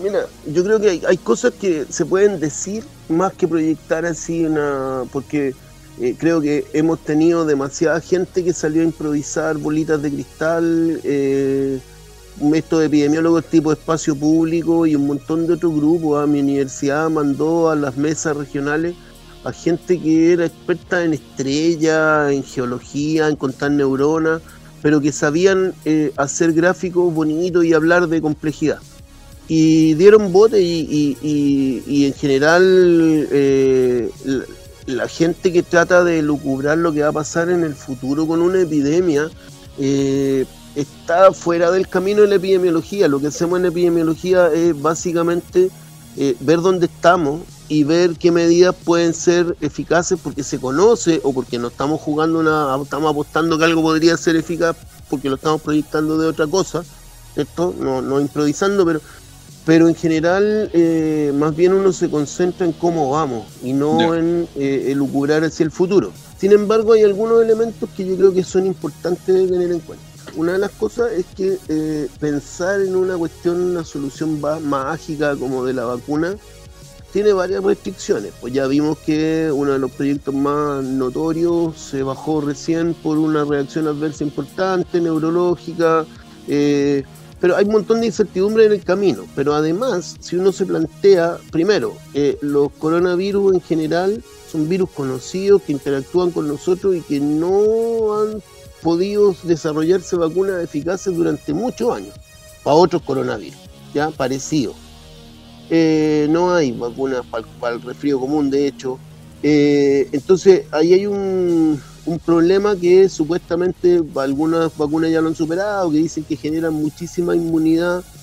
Eh, bueno, hay que verlo porque una cosa es lo que yo pueda eh, hacer recuento en unos cuantos días de te vacuno y te cuento los anticuerpos y otra cosa es que de hecho ni siquiera está claro que sean los anticuerpos los que específicamente en esta enfermedad protejan tanto. Hay, hay una cosa, una línea bien interesante eh, que se ha planteado que puede que las diferencias los problemas que hay para detectar de repente inmunidad en gente que ya se enfermó, si bien no hay habitualmente reinfecciones, hay un caso se piensa que puede haber de reinfección, no está mula del senador Sandón, porque era mula, pero otras cosas, no, una cosa seria que los coreanos estuvieron estudiando y aparentemente hay un señor que podría haberse reinfectado pero en general hay una cosa muy rara porque aparentemente eh, dos sistemas inmunitarios, que son el sistema de los anticuerpos y el sistema de las células,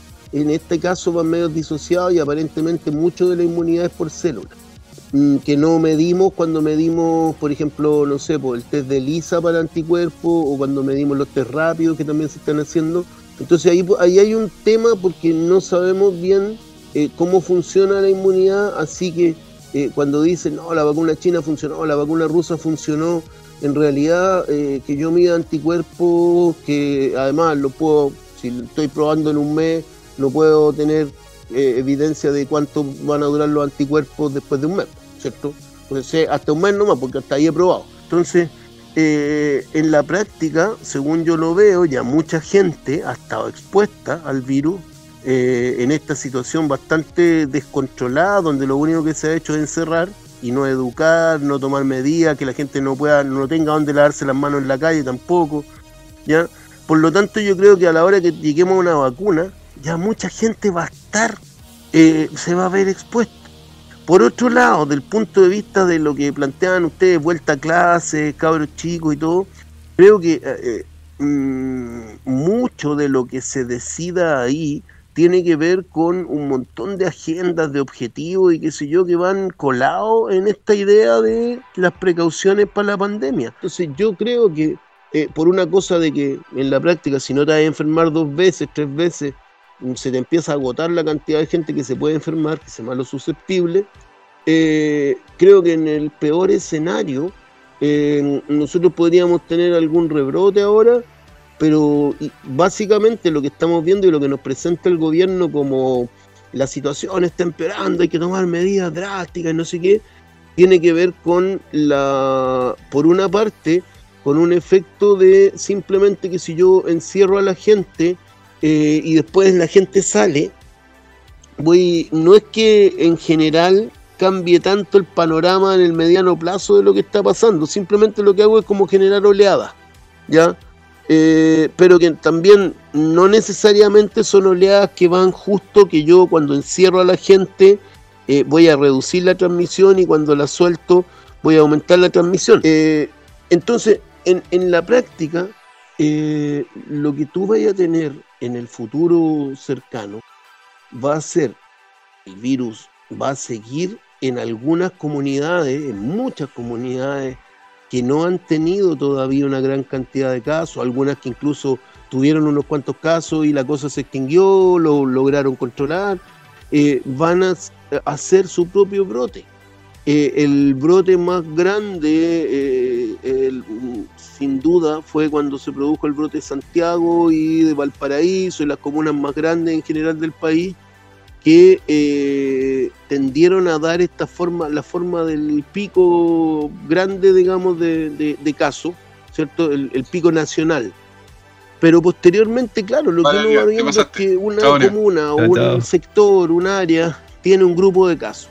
Y en esa zona aumenta. Claro, como tú vas integrando todo, todo el país, lo que te parece, lo que va apareciendo es que hoy hay un montón de casos nuevos pero no es que sean las mismas poblaciones, que van siendo otras poblaciones que son más chicas y que van teniendo el brote de manera desfasada.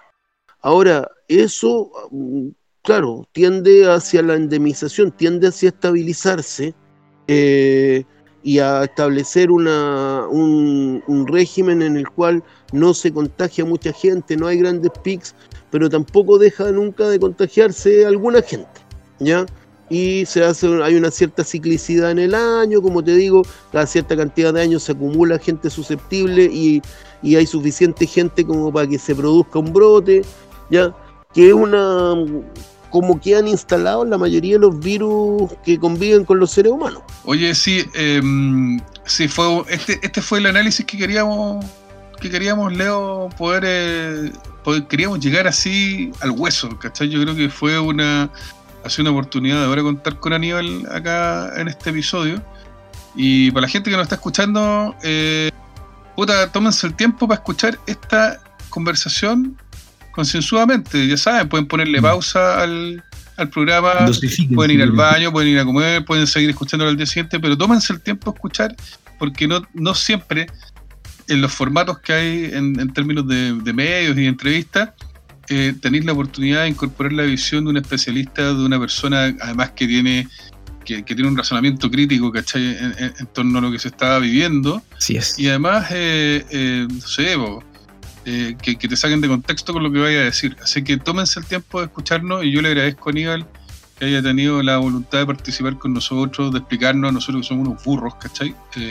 Así es. Pero justamente ha sido súper didáctico y muy muy entretenido escucharlo desde el punto de vista de que también te da un poco de tranquilidad, ¿cachai? Que es lo que yo quiero que se pueda transmitir a través del discurso y el relato que tenemos nosotros en el podcast. Aníbal, objetivo que buscamos. Aníbal, te lo agradezco profundamente eh, y espero que podamos contar contigo más adelante para ir eh, abordando. Sí, no queremos cerrar la puerta. Claro. Para la próxima pandemia. muchas gracias. Vale, gracias a usted. Pues, gracias por el espacio. vale, Aníbal, te pasaste.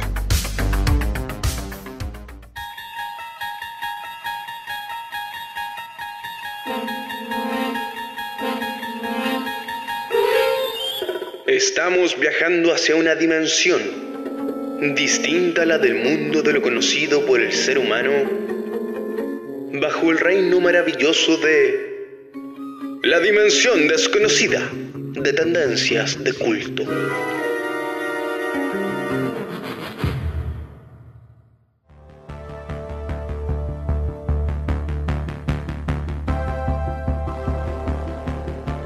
Hoy comenzamos con la dimensión desconocida de tendencias de culto, donde sí, las tendencias se toman la tribuna para contar qué es lo que el mundo está viendo, escuchando, consumiendo y por sobre todo gustando, averiguando qué finalmente es lo que hace que un tema esté a la moda y quizás no pase en vano por nuestras preferencias de la vida.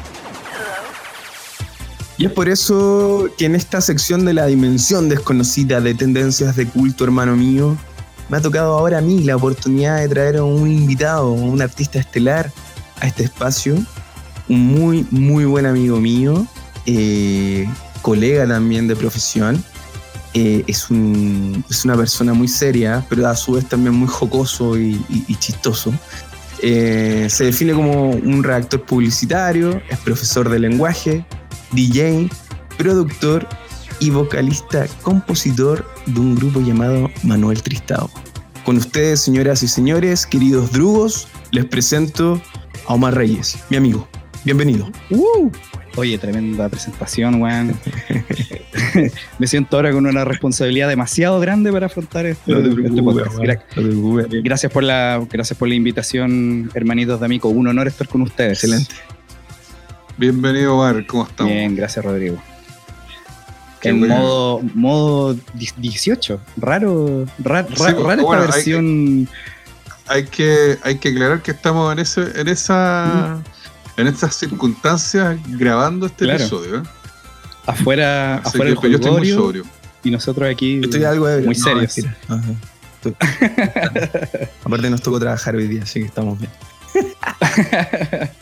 Oye Omar, eh, bueno, ya dada la presentación y estamos soltando un poco los nervios, eh, cuéntanos, ¿qué nos traes el día de hoy para la dimensión desconocida de tendencias de culto? Mira, hoy para esta sección les traigo una tendencia que de verdad hoy día sí es tendencia. Es el trap. Les quiero hablar del trap. Y en, y en particular de un, un compositor y un artista chileno llamado Gianluca. Gianluca lo ubico, pero lo- he escuchado algunas de sus canciones. ¿Sí? ¿Han, han escuchado algo de él, Rodrigo? Sí, también. Bacán. Hay, hay algo tiene, tiene, tiene, tiene como una, una, una performance especial en torno a la figura de Jorge González, ¿no? Sí, exacto. Ya. Tiene harto, tiene harto de pop electrónico más, más, más que de trap. Ya nos vamos a ir adentrando ahí. Pero ¿les, les, les parece si hablamos un poco como del, del trap? Yo Por sé que favor, mucha gente que a lo mejor debe estar escuchando este podcast y dice, ¿trap? Así como, oye, pero esa no es la música de como de los delincuentes estos que tienen los dientes de oro y que, y que cantan de, de narcotráfico. Oye, Bueno, pero, pero, pero, bueno, sí, Mira, sí. sí, pero, pero, aclaremos, yo creo, yo creo que el prejuicio con el trap está dado más por la, la, la visión más comercial que conoce la gente. Y, y, y, y- y Puede no sé, pues, o sea, figuras como Maluma, eh, no sé, po, Bad Bunny, ¿cachai? Es como, de ahí viene como cierta, Claro. no sé si prejuicio, pero cier- cierta como como eh, como mirada así media, media desconfiada, ¿cachai? De- porque por las letras sexistas, ¿cachai? Por el tema de la misoginia. Yo creo que Sí, por ahí. claro. O sea, co- convengamos que el capitalismo todo lo, todo lo capitaliza. Exacto. Tal cual. Y esto no queda. Esto no queda fuera. y de- Y de hecho conversamos con Omar hace un tiempo que, o sea, si tú lo comparás con el gangsta rap, ¿cachai? Eh, neoyorquino, ¿cachai? O el que viene de Atlanta, eh, no sé, mucha gente no se espanta de la violencia en las letras, ¿cachai? Ni de, ni de la, ni de la agresividad, ¿cachai? No, claro. Hay una mirada distinta. Ah, Hay una, hay una mirada distinta porque, claro, la, la escala valórica ha cambiado, digamos. Oye, eso te quería preguntar por la escala valórica, porque en el fondo hay una definición también que, que cumple, bueno, obviamente vaya, vaya a darle más, más correr a este, a este racional que, que vamos a escuchar de tu parte. Tiene una mirada directamente a lo, a lo social, político-social y cultural a nivel local, porque entendamos que hoy hablamos del trap a nivel local.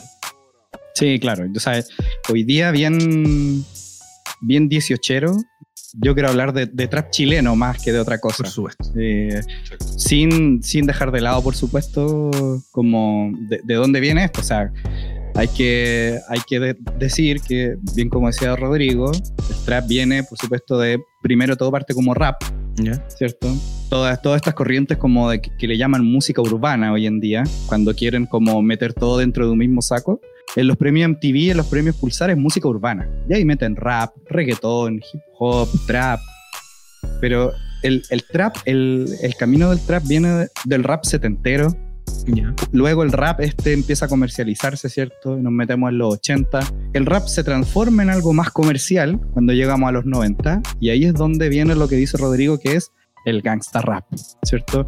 El rap que hace alegorías de la violencia, de los modos de vida en torno a la pobreza, a la vida de los barrios bajos, ¿cierto? Eh, La marginalidad. Claro, todo lo que eso conlleva como socialmente, o sea, el narcotráfico, la defensa propia, ¿cierto? Eh, ante, no sé, los abusos policiales u otras bandas na- eh, de narco. Por lo tanto, también se hace una, una alegoría al uso de las Ahora, armas. eh, Omar, una, una pregunta. ¿Por qué crees tú que se mete todo eh, dentro de la misma juguera y se le define todo como música urbana?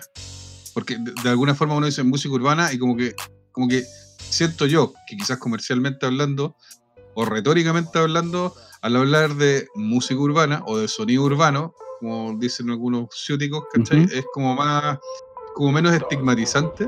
Sí, yo creo que es como la forma de comercializarlo. O sea, si, si le decimos música urbana, evitamos decirle que es la música de la calle, la música de la pobla. O sea, si queremos vender, eh, no podemos decir que es la música de los narcos. Oye, weón, pero en el fondo igual hay una lógica que tiene que ver con lo mismo desde el punto de vista comercial, porque en el fondo tú decís, puta, hay una tendencia, nosotros que trabajamos en marketing y publicidad, sabemos que tenemos que adoptar esta lógica, ¿cachai? Del contexto comercial, y decir, ¿cómo chucha lo vendemos? ¿Te fijas? Entonces, Claro. pero esto creo que trasciende un poquito más allá, aparte de lo comercial, que es lo obvio, lo pop y todo eso. Yo, yo, yo quería preguntarte, weón, el, el- el trap también tiene una, una lógica que si bien estamos hablando del gangsta rap y todo lo demás y aún no, no, no hay entrado derecho a profundizar, es, es un grito finalmente, weón, de, de- de las problemáticas, es una vitrina finalmente también que, que, que apunta directamente, weón, a, a realidades de las cuales no todo el mundo está al tanto. Es que ju- justamente eso, o sea, te- o sea, algo en lo que tenemos que convenir es que antes el arte musical mainstream, y esto es una palabra que voy a usar mucho, definamos mainstream a lo que está sonando, a lo que vende, eh, son artistas que manejan las lucas.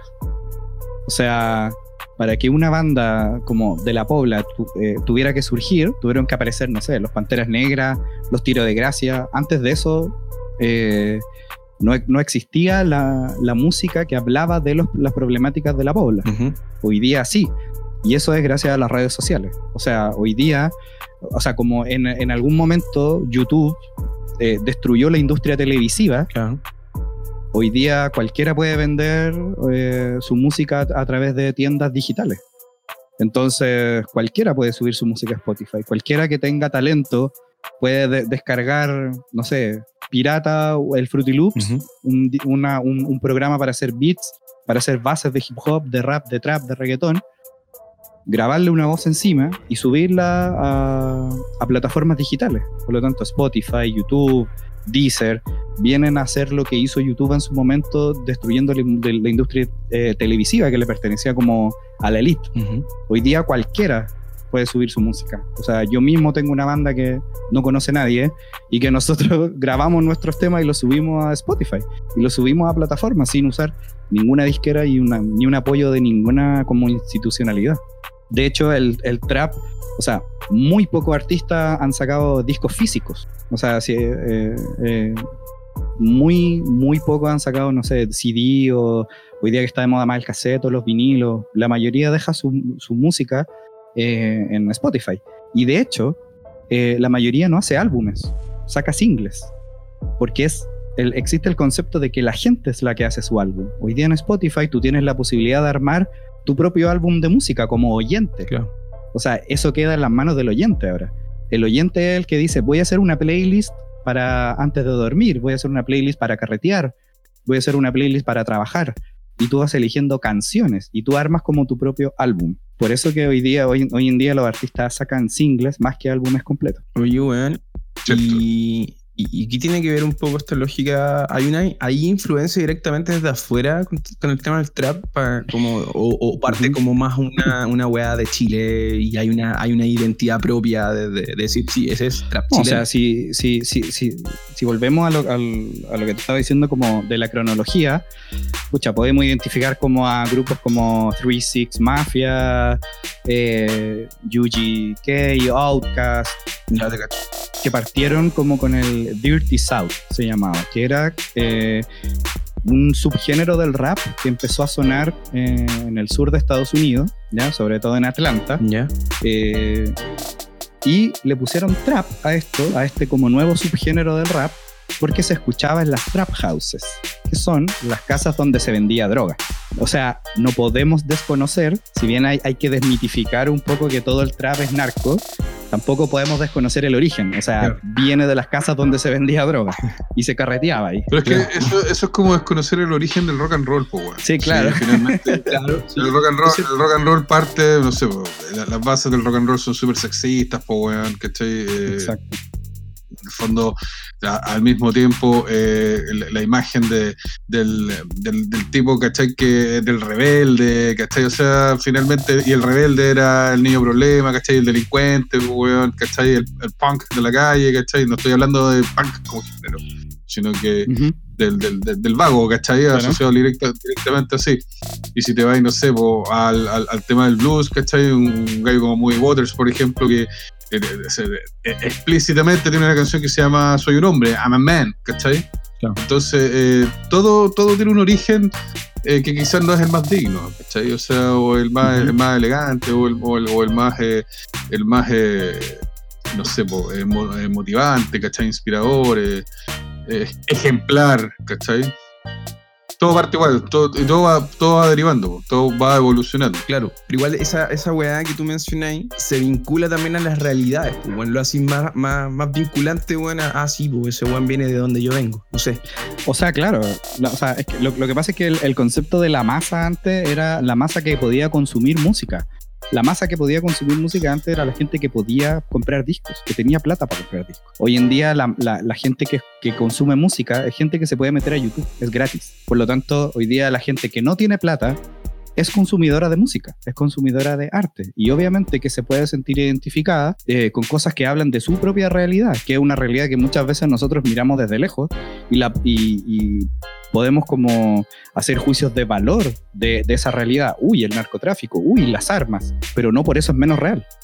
O sea, podemos decir que nos incomoda, no es inverosímil esa realidad, es una realidad que existe. Y los artistas de trap salieron eh, a, manifestar esa, esa realidad, desde los 90 con las Trap House hasta hoy en día. Oye, Omar, bueno, ¿Mm? pero cuéntanos un poco, po, eh, un poco enfoquémonos en, en la tendencia que nos, que nos iba a, a, a presentar hoy. Pues, íbamos a hablar de, de, de- de este artista nacional, Gianluca. Sí, mira, eh, bueno, Gianluca es, una- es un artista que toma muchos elementos del trap. Eh, el trap, bueno, eh, de- dentro de sus códigos usa muchos elementos que no son comprendidos hoy en día o que no a mucha gente le gustan, por ejemplo, el, uso de autotune, ¿ya? Que más que, más, que un, un recurso como para cantar bien, es un recurso estético. O sea, hay gente que lo usa casi como de manera irónica o, usa el autotune de manera muy exagerada. Eh, el trap eh, hace registros lingüísticos inventados. Hablan de, por ejemplo, de josear. ¿Sabes lo que ustedes lo que es josear? Tengo idea. Josear es buscarse la vida. ¿Y por qué josear, weón? De eso, y de, de eso habla el trap. O sea, el trap es josear, el trap es eh, yo como ex delincuente estuve en la cana y en la cana descubrí que tenía un talento musical y decidí al salir de la cana hacer música. Y ahí es súper importante porque, claro, ¿qué, ¿qué pasa si saliste de la cana? ¿Te dan pega en cualquier lado? No. Pero te sentaste en tu computador o te pusiste adelante de tu celular y pudiste hacer una canción y la subiste y te hiciste famoso. Y te buscaste la vida, pues. Claro. Y superaste el obstáculo, ¿cachai? Eh, hablábamos de que, pucha, de que, de que el, el trap, eh, y, y aquí, aquí me voy a meter, Rodrigo, así como en, el, en- lo que me preguntabas tú. eh, el, el- el trap chileno tiene un montón de exponentes. El, el- trap chileno ha sido como súper vanguardista, ha ido súper como al, al frente del, del, del trap eh, latinoamericano. Eh, si, si- si hablamos de trap latino hoy día, pucha, hablamos de, podemos hablar de lo mainstream como, como decía Rodrigo Maluma, Bad Bunny, que son los que, los, los que están apoyados por disqueras, los que venden, ¿cierto? Pero hay un montón de, de- de- de artistas de trap chileno que están metiéndose como en esta, en, esta cúpula como de lo mainstream, pero con letras sociales que representan justamente eh, la, la, la pobla chilena que eso es como es súper importante como fenómeno, o sea, es un, es un fenómeno de contracultura importantísimo.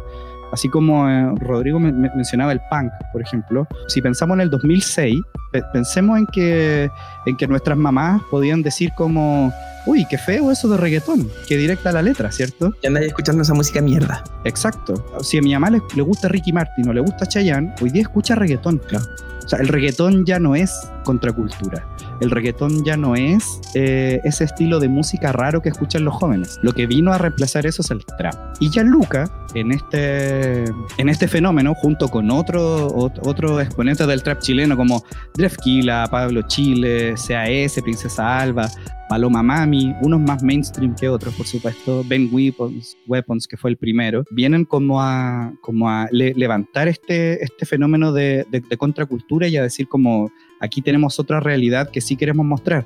Hay muchas canciones de amor, muchas canciones que hablan de, de estados de ánimo, Mm. eh, hay otra- otras que tienen una, una cantidad de, de fi- figuras literarias que podríamos analizar pero extensamente, y otras que van directamente a la marginalidad, y yo me siento bien porque vendo coca, porque salgo a robar y porque tengo todas estas minas. Claro. Existe también ese trap, ¿cachai? Entonces, bueno, y Gianluca pertenece como a esta, como a, a- a esta rama del trap que habla justamente como de sus sentimientos, que hace poesía con las letras, que además viene de una, de, una familia como de, músicos, que, que tuvo la oportunidad de estudiar en la universidad, que, que se ha empapado de, más, además de pop y de rock chileno, y es un artista de trap que pertenece hoy en día al sello Quema su cabeza. Ha, ha tenido en su registro artistas como Jepe, Pedro Piedra, no es solamente Niños del Cerro, por ejemplo, la Felicia Morales, lo haces falsos, la Javiera Mena. O sea, es un artista que hoy día pertenece como al pop. Y el pop no, no mirándole menos, sino que él hace música pop porque en realidad quiso desmarcarse un poco del trap. O sea, en- recuerdo en una entrevista donde le preguntaban, oye, ¿tú eres el rey del trap? No, yo hago música. Me sirvo del trap para hacer mi música y hacer lo que yo quiero y, y- y sonar como yo quiero sonar. Pero no soy solo trap. Oye, y en ese sentido. Omar, el- este weón, por, por algunas canciones que he escuchado, y este weón tiene. saca contenido o relatos, ¿cachai? Que son súper como lo que mencionabas tú, po, de, de figuras literarias, weón. Incluso tiene una canción de, de, de medicamentos, weón, de Bar Simpson. O sea, sí, en el fondo, igual está metido full Sí. en la cultura pop de alguna u otra manera, y eso también lo hace estar súper en la tendencia de lo vigente, de lo pop y también de lo, de lo que podríamos definir como marginal, ¿cachai? Eso es súper importante porque, claro, hay, hay influencias de, de la cultura pop en general. Eh, eso también eh, me, me encanta, me, me- me gusta mucho y po- eh, por eso es que lo vengo a recomendar. Eh, claro, tiene una canción que se llama Bart. Y ya que estamos en una sección que se llama Tendencias de Culto, muchos de los, Claro. de los es- oyentes se recordarán el capítulo donde Bart vende su alma y luego Sí. la recupera Milhouse cuando le dice que Alf vuelve en forma de fichas. y, y yo creo que cualquiera de nosotros podría como recitar el capítulo de memoria.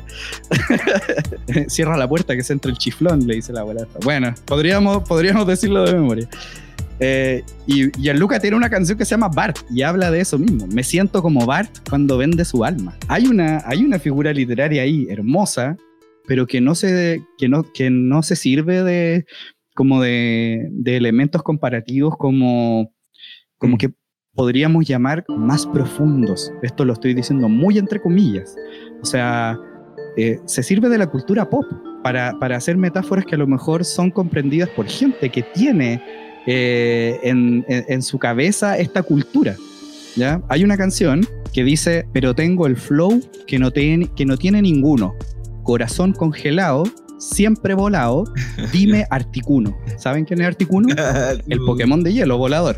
O sea, es volado, y está congelado, ¿cachai? Claro, entonces una, es hermosa y, el, catálogo, el catálogo que tiene este, este muchacho, eh, como para pa, pa, recomendar para quien no lo, no lo ubica, eh, o lo mismo que te preguntaba yo de, esta, de, esta, de estas alusiones a, esta performance relacionada con Jorge González, ¿dónde uno lo puede encontrar? Eh, sí, mira, como buen artista moderno pueden encontrar sus su discos completos en YouTube, en Spotify, eh, en todas las plataformas digitales.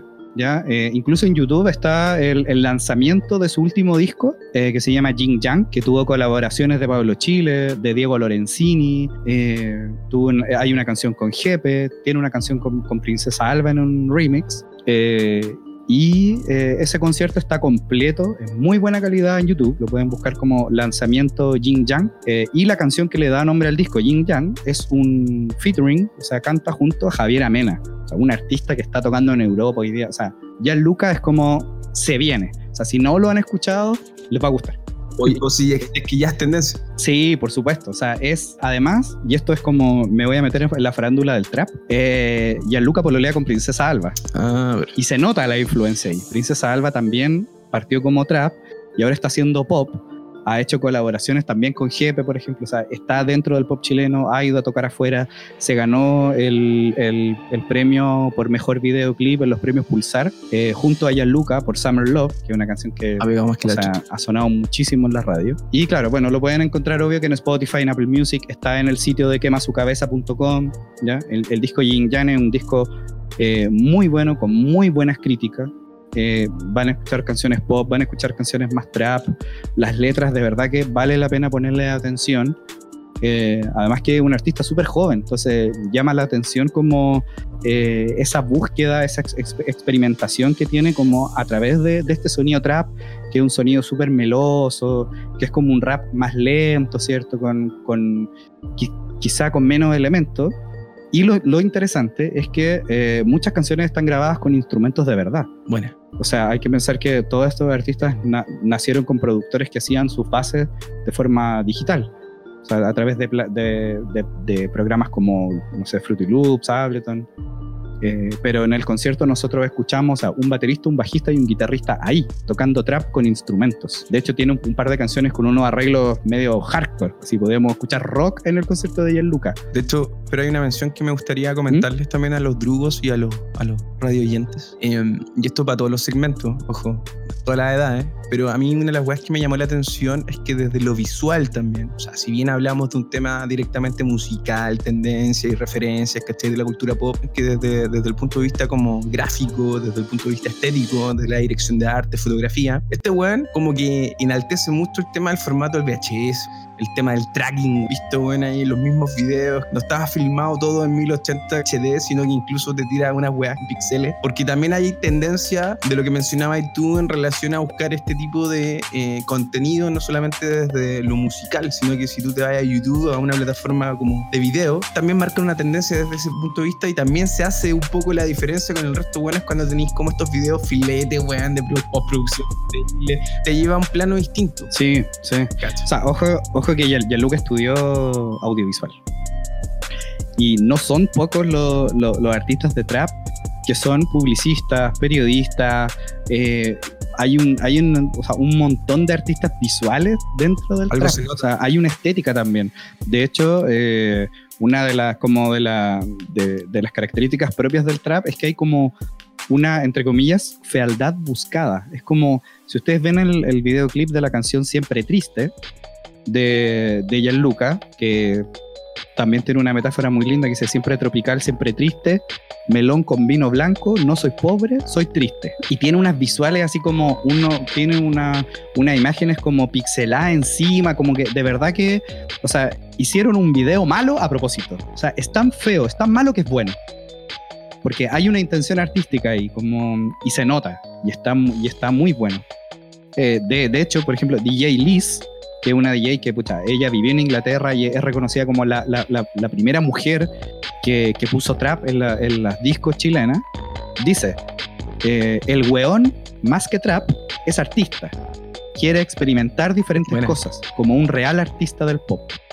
Y aprovecho, a, a, aprovecho esta, esta cita que, que, que saqué de Jay Liz para comentarles otra, otra recomendación que viene como una subrecomendación de Gianluca. A ver, que es un libro de donde saqué esta cita de DJ Liz, que se llama Historia del Trap en Chile, escrito por Ignacio Molina, un periodista nacido el año 83, o sea, muy cercano a nuestra, regeneración, a nuestra generación. Sí, pues yo, yo, ya pasé la barra de los 40 y antes.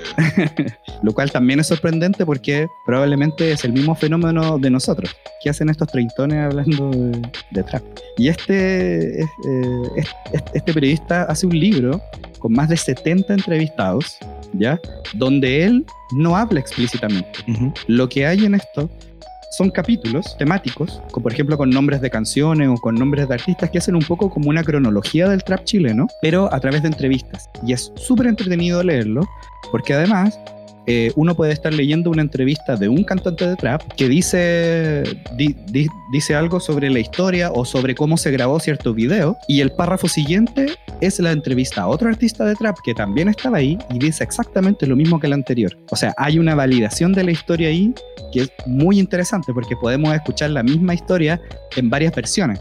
Y además hay un rescate de la oralidad muy bueno. O sea, hay, uno, hay uno, unos pasajes del libro donde de verdad son jóvenes hablando, ¿ya? O sea, prestándose ropa, eh, utilizan además como el, eh, los vocablos, ¿cierto? Eh, propios como del, del, trap. o de la marginalidad, si lo, si, si, lo queremos decir casi como en, en duro, pero trae además una especie como de vocabulario, como de diccionario. O sea, al, al, principio del libro tú puedes enterarte qué significa pegarse, un glosario. qué significa una trap house, qué significa tirar la pelada, qué son los shishigan, qué significa josear, te define y te, y, y te, prepara para lo que viene, para poder leer de verdad esta como, esta como oralidad que viene en el libro, muy, muy, muy bien escrita. Así que recomiendo el libro Historia del Trap en Chile, lo, lo, lo pueden encontrar en, en librerías digitales, Ignacio Molina lo pueden encontrar en librerías eh, digitales o lo pueden comprar directamente mandándole un mensaje directo en el Instagram de que Ignacio fue como Lo, como lo, lo, conseguiste tú, ¿no? Sí, exactamente. Yo hablé con Ignacio y él amablemente nos envió el, el libro y además no, no, no, sé si puedo adelantar esta sorpresa. Sí, sí, sí dale. Bueno, tenemos, tenemos un libro para regalar. Para los oyentes de, Excelente. del método Ludovico, tenemos un libro de historia de trap en Chile firmado por Ignacio Molina, especialmente para, para nu nu nuestros oyentes. Así que los invito a quedarse atentos como a las redes sociales del método Ludovico. Sí. Porque ahí les vamos a enviar hacer, las... La, podemos hacer un Instagram, un Instagram Live o un Instagram Live un Instagram Live para poder hacer el sorteo después Sí, más adelante. Metámoslo más, ¿cachai? Lo Bueno, y si, y si quieren comprar el libro, entonces, bueno, arroba Nacho La Flame o Nacho Oye, La y- Flame. How Ese es much? el Instagram de, Sí, de Ignacio Molina. Sí, me gusta la idea. Oye, ¿cuánto, cuánto, cuánto cuesta el, Eh, cuesta. Pucha, qué feo hablar de plata, Rodrigo, güey. No, Pregúntenle pero- a Nacho, pregúntenle a Nacho. Aprox, aprox, No, está, está alrededor de 12 mil pesos. O sea, bacán. creo de, de, de hecho creo que eso cuesta, que cuesta 12 lucas eh, si se lo compran directamente Bueno, a él. Así que bueno. sí, un muy buen proyecto. eh, está editado por Alquimia Ediciones, salió este año. A, a- a- a Ignacio, a Ignacio Oye, lo han ¿cuán- entrevistado ¿cuántas páginas en total? ¿Cuántas páginas tiene? ¿Viene con ilustraciones? Sí, mira, el libro tiene, lo tengo acá en la mano, tiene casi 200 páginas, 197 páginas, y tiene, si no me equivoco, 32 fotografías, así full color, de artistas de trap, porque además, como estábamos hablando antes, eh, hay un montón como de artistas visuales trabajando en el mundo de trap. Gente que, que se dedica a hacer videos, que se dedica a sacar fotos, para, los artistas de trap es muy, es muy importante la estética, entonces vienen fotografías también así full color, una muy bonita edición. Eh, de verdad que el libro es, muy recomendable para, así, de, verdad que si no están metidos en el mundo del trap, o incluso si no les gusta la música, la historia es muy entretenida porque además habla harto como de las experiencias propias de la misma gente que viene diciéndolo súper así como de manera somera, gente que viene de abajo. ¿Cachai? y, que terminó arriba haciendo, haciendo música y siendo famosos, y saliendo en la tele, y, no sé, con millones de, visitas en YouTube, mm. millones de escuchas de Spotify. Pablo Chile hoy día, o sea, grabó con El Futuro Fuera de órbita en Nueva York, se fue a los estudios de Spotify, grabó una canción con Bad Bunny, que, o sea, le gusta a quien, lo a quien le gusta hoy día está pero pegando, así, brígido. Y además, una, una de las cosas que a mí me impactó de verdad es el apañe. O sea, como la, competencia que se genera entre los artistas, pero al mismo tiempo eh, el compañerismo que se crea también como armando equipos, eh, eh, armando como, no sé, ciertos bandos dentro del trap. Y les quiero leer solo como un párrafo, que es de Ben Weapons, que fue uno de los primeros en hacer trap en Chile, en unas fiestas que se llamaban eh, Punch, que se hacían en el Caupolicán. Y habla de Pablo Chile, cuando Pablo Chile lanza su tema Pablo, que es como su primer tema, que era un, un pendejo.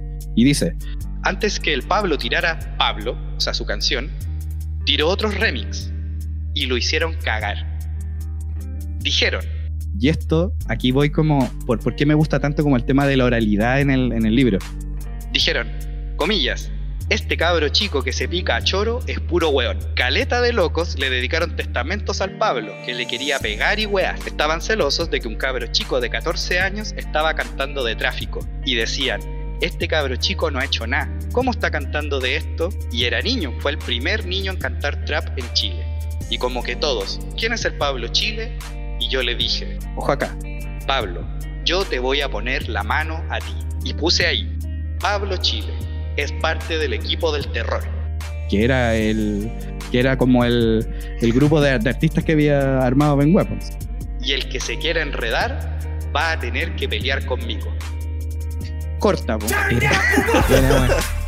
Buenísimo, buenísimo. Oye, muy bueno, muy bueno está buena, buena. El, relato que tiene este libro.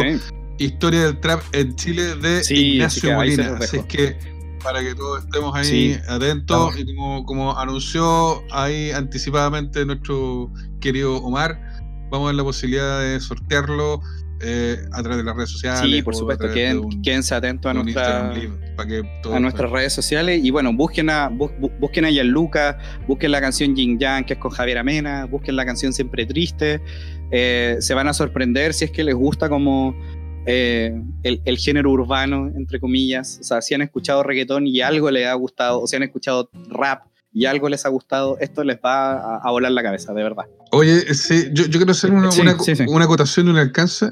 Es, para, nuestros drugos que nos escuchan, como, como dice eh, el hermano chico Draver. Sí, la, verdad es que seguramente entre el episodio anterior y este a algunos les debe haber llamado la atención que cuando estamos hablando de las tendencias no necesariamente coincide eh, la música que estamos escuchando con lo que estamos hablando. Ah, y eso es por, por, un tema del copyright, del uso de los derechos eh, que, que lamentablemente tenemos ciertas eh, limitantes. En algunos casos hemos logrado contactar a, algunas personas para que nos autoricen.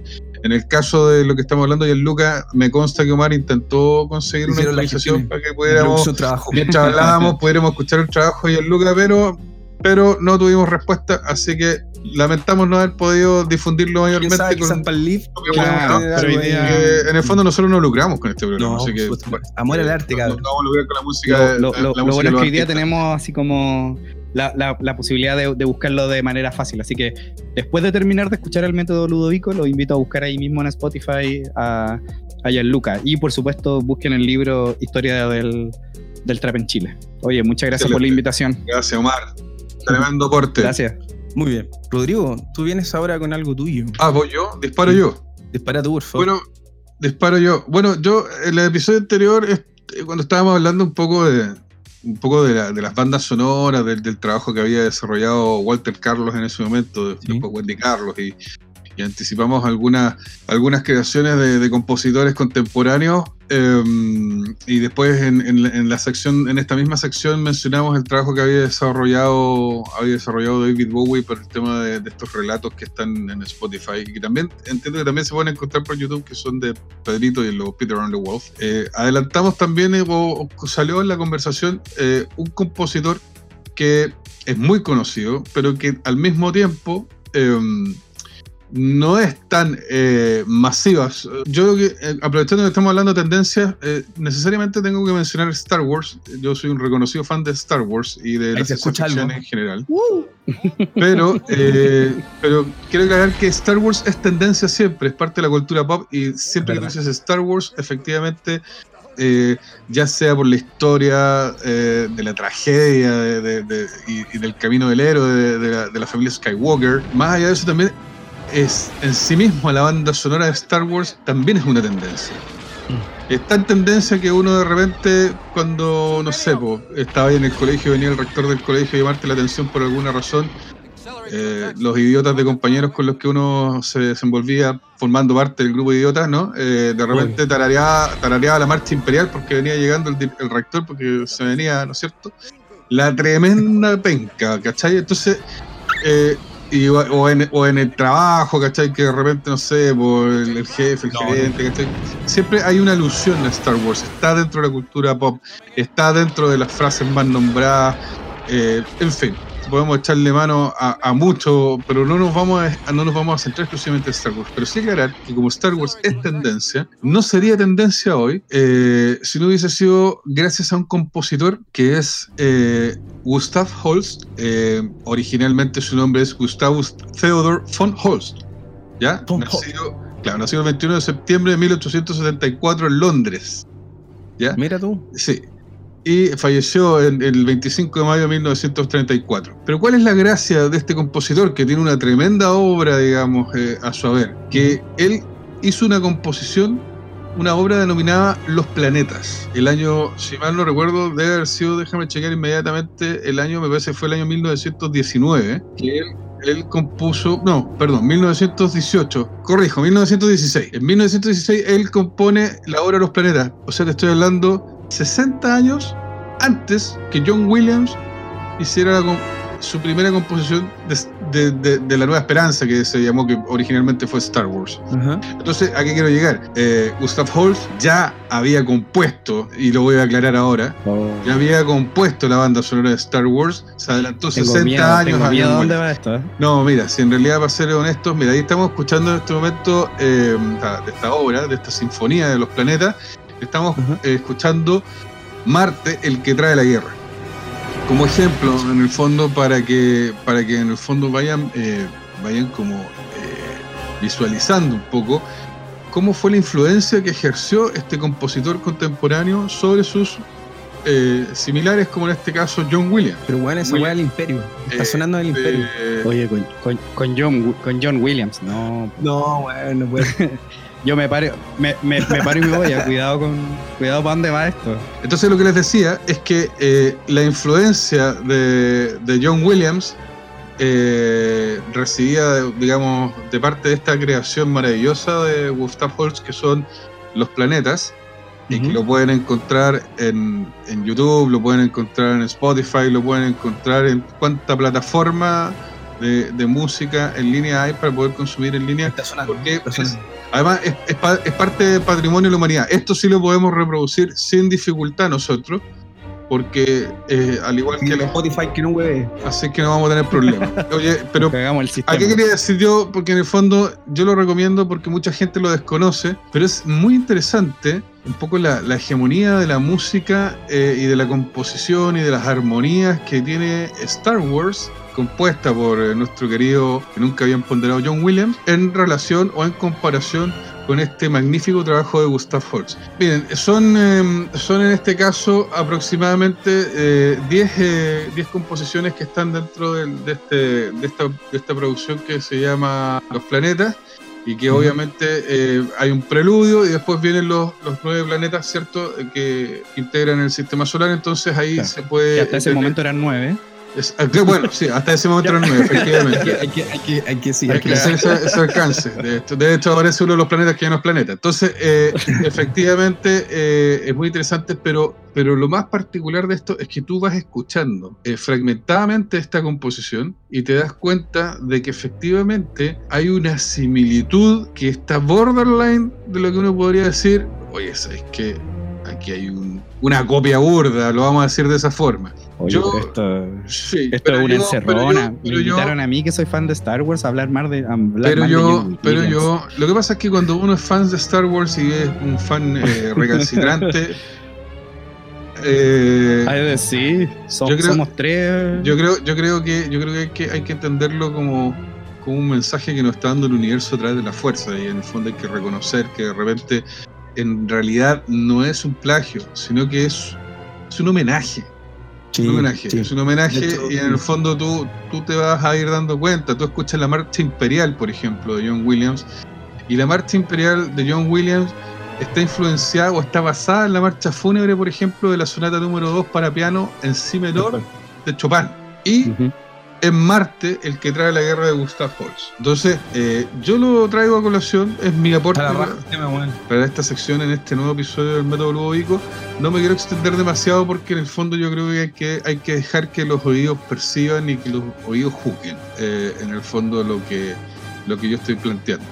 Eh, para los que no son fanáticos de Star Wars, de todas maneras escuchar una, una producción de esta calidad que está, está eh, ejecutada magníficamente por la Orquesta Filarmónica Real de Liverpool, eh, van a disfrutarlo mucho.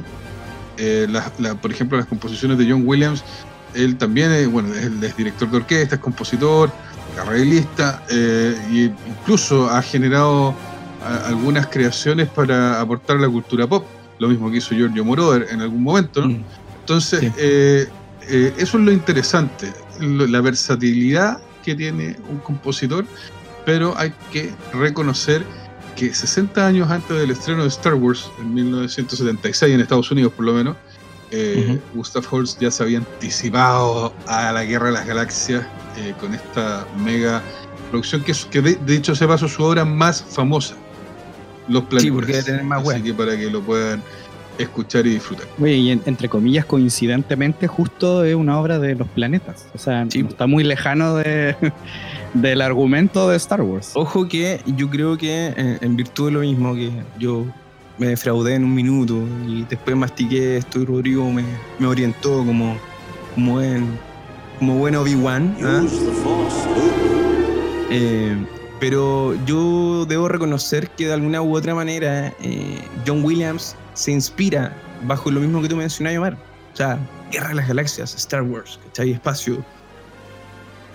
La lucha del bien contra el mal, weón. El poder de la fuerza. El viejo tuvo, weón, la capacidad de analizar bien el, el relato, porque descubrió finalmente de que de alguna u otra manera esa era la esencia de Star Wars. Por eso no le quito tanto piso a John Williams, porque Juan supo reconocer en un viejo talentoso como Gustav Holst, que Juan dijo, esto es, pues. Esto es lo que la gente va a escuchar y va a referenciar finalmente con Star Wars. Sí, pues ya hace, hace más de 40 años, digamos que tampoco había mucho de dónde sacar referencias. Además, no Sí. había cultura pop. La cultura pop es lo que viene después de Star Wars. exactamente. Así que, weón, la raja, señoras y señores. Oye, du- sí, súper bien. Me voy Ahí a... tienen Gustav Holst, The Planet. Bueno, la raja, Rodrigo, está, está bien Oye, sí, interesante muy- ese- muy, muy bueno. Esa tendencia de culto de la dimensión desconocida. Oye, em, para no ser tan abrupto, pero em, ahora me toca a mí. Quiero, quiero finalizar yo con esta sección que ha estado bien interesante, ¿eh? desde, desde el trap, que está ahí una, una búsqueda urbana con un escritor chileno, el trap chileno, después Gustav Holst. Esta es la diversidad que le damos aquí al método Lubico para que, para que todos los segmentos, todos los ahuyentes que, que- que nos están escuchando tengan esta capacidad de, de analizar una diversidad de temas. Nótese, los ahuyentes, porque están aullando. Ahuyentes. Este, aullan cuando nos escuchan, pues. Los dejamos Así es, que son los terremotos, la piscola que me estoy tomando. Así que Ahueonao, da lo mismo, weón. está todo perdonado. Bueno, yo sin ir más lejos, quiero traer dos temas que están en tendencia siempre, desde, desde que la tecnología es tecnología y desde que la ficción es ficción. Y bajo esa lógica, eh, me van a decir, puta, este weón eh, hace full placement a Netflix. Pero es una de las plataformas que está generando harto contenido en, en- en tiempos de pandemia. Previo a la pandemia, Netflix fue una plataforma que, que se atrevió mucho y en algún minuto se vio en crisis porque no tenía mucho contenido, porque Ojo, ojo que, ojo que está, perdón, ojo que está en crisis Netflix ahora de nuevo. Estuve viendo que se produjo una fuga grande, una fuga importante de suscriptores de Netflix por la por el estreno de esta, mm, de esta película eh, The Cuties, algo así como Las Amorosas, una cosa así, Sí, sí, sí. que es una película, me parece que una película francesa eh, Sí. que aborda, Que apela un poco a la pedofilia. es que es que no no no es que No, como a la no- sexualización es de la los sexualización, cuerpos, yo- claro, pero pero de pero preadolescentes. pero básicamente, pero básicamente en el teaser, ni siquiera en la historia, Sí. porque la historia apunta a una cosa totalmente distinta. ¿Cachai? Entonces, bueno, solamente quería hacer esa acotación respecto a, la, a, a- Sí, a las como que fue mal dificultades que elegido el tráiler, ¿o no? Yo creo. Pero o, bueno, o la, o sí. la manera de difundirlo, yo creo que Está- le, está le para pasó, otro- le- le pasó la cuenta a Netflix, sí. está para otro episodio, eso también, así que está interesante. Pero bueno, efectivamente, si Netflix sabe de crisis, como yo creo toda, toda compañía eh, de streaming o plataformas digitales actualmente. Y, ¿Y por qué tocó el tema de Netflix? Por, por un tema del contenido. Se ha notado una tendencia en que Netflix está sacando mucho docuserie, documental, weón. Sacaron un temón que yo vengo aquí a traer a las tendencias de culto, que son las tendencias de las redes sociales. Hoy en día, weón, las redes sociales están de hace mucho rato, weón, en nuestras vías, en nuestros bolsillos, ¿cachai? Con nuestros teléfonos. Cada cierto tiempo sale una plataforma nueva, ¿cachai? De, de, de, de, de comunicación, de plataforma para saber en qué estamos en nuestro día a día. Y les traigo un, un, un documental, no es que un docuserie, es un documental que, que está dejando la cagá, literalmente. Se llama The Social Dilemma, que habla directamente de toda esta lógica paranoica que en algún minuto uno se planteó con las redes sociales. Y desde el 9 de septiembre, está, está catalogado como un docudrama, se, se, presentó, si mal no recuerdo, eh, hace seis meses en el Festival de Cine de Sundance. La, el, docudrama, como se define, está dirigido por un gran documentalista estadounidense, se llama Jeff Orlowski, tiene como trabajos bien conocidos como Chasing Coral. Este documental de, de, la extinción de los corales en el planeta, que está filmado a la puta madre. Y bueno, no queda menos de Social Dilemma, que habla directamente de de todos los revuelos que generan las redes sociales. Ustedes, por ejemplo, alguna vez se preguntaron o, cuando ocuparon Facebook, Twitter, Instagram, TikTok, se preguntaron qué es lo que pasa con toda esa información. Se han puesto a pensar así como, oye, si yo subo en Twitter, si yo subo una foto en Facebook, ¿qué pasa con ese comentario? Eh, hay una lógica ahí de análisis que tiene que ver con qué pasa con todo lo que yo digo de mi vida y también qué es lo que consumo de mi vida. ¿cachai? Y de Social Dilemma habla de eso. Habla de lo conectado que estamos a las redes sociales. Habla de la poca privacidad que tenemos hoy en día. Bueno, con todo esto que ocurrió también con Facebook, weón, y Max Zuckerberg, weón, cuando se habló del tema de, de, de, cómo se llama, de las votaciones, que los rusos se metieron, weón, y que manejaron todo esto. Bueno, te habla de todo eso, pero a te habla de cómo hoy en día los servidores las plataformas en sí, ¿cachai? Como Google, GPS, las notificaciones en tu teléfono, se han vuelto finalmente en un arma de doble filo, con todo lo que respecta, ¿cachai? A, a la información personal y a su vez también a la información que hoy en día conocemos como eventos noticiosos, los famosos fake news. Es un docudrama que no te lo plantea desde el punto de vista como paranoico, sino que toma en cuenta relatos y cuñas de entrevistas a muchos, muchos exponentes tanto de Twitter, tanto de Google, Facebook, quienes estuvieron detrás de lo, lo, los algoritmos, ¿cachai? De búsqueda, de los likes y un sinfín de otros elementos que te permiten interactuar en, en las redes sociales. Ellos mismos es como que hacen una, hacen una marcha virtual, por decirlo de alguna forma, exponiendo que quieren que la gente sepa que es todo lo que están haciendo online está siendo visto, bueno. Ese es como el, el, el core, ¿cachai? Del, del, del, del docudrama que, se expone. Y que, por ejemplo, menciona a Tristan Harris, que es un especialista de, de ética y ex trabajador de Google. También está Anna Lambert, que es experta en adicción de la Universidad de Stanford. Y está Roger McNeely, que es un antiguo inversionista de Facebook. Todos estos weones hablan de su, desde, desde su experiencia, ¿cachai? Y, y, hablan de las declaraciones que tienen que ver con, con la lógica de, de, de, lo que está ocurriendo hoy en día en las redes sociales.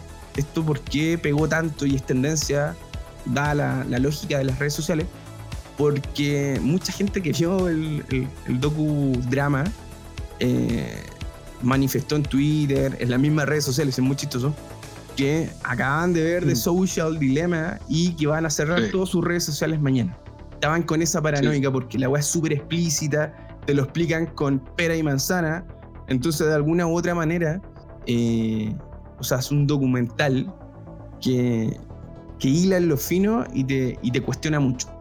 Así que yo traigo ese, esa primera tendencia de culto para que lo vean, no para no pa asustarlos, sino que en el fondo para, lo que, para que lo vean con altura amiga. Pero es que hay, hay que tener claro que, que, todos los documentales en sí mismos, nosotros hemos hecho documentales también, no, no, no me considero un documentalista consolidado ni nada por el estilo, pero siempre hay que entender que los documentales están basados en el punto de vista del realizador. Pues, bueno. Entonces, sí. evidentemente, sí, mi, claro. mi, mi, mi, intención como realizador de ese documental es poder plantear mi tesis y demostrarla, por supuesto que eh, va a generar un impacto y seguramente va a generar un impacto. Pasó con, no sé, po, pensando en Michael Moore, por ejemplo, con Bowling for Columbine. O sea, cuando no. todos vimos ese documental en su momento, todos pensamos que los gringos eran unos hijos de puta. Y en el fondo no son todos hijos de puta. No. Igual que en Chile también hay varios hijos de puta. Entonces, eh, eh, en, en, el fondo no, no, es necesario, no es necesario eh, caer en la paranoia. O no sí, sé, sí. o con lo que está ocurriendo con, con, con las redes sociales, como decís tú, por ejemplo, con YouTube, ¿cachai? Lo que conversamos respecto a los terraplanistas.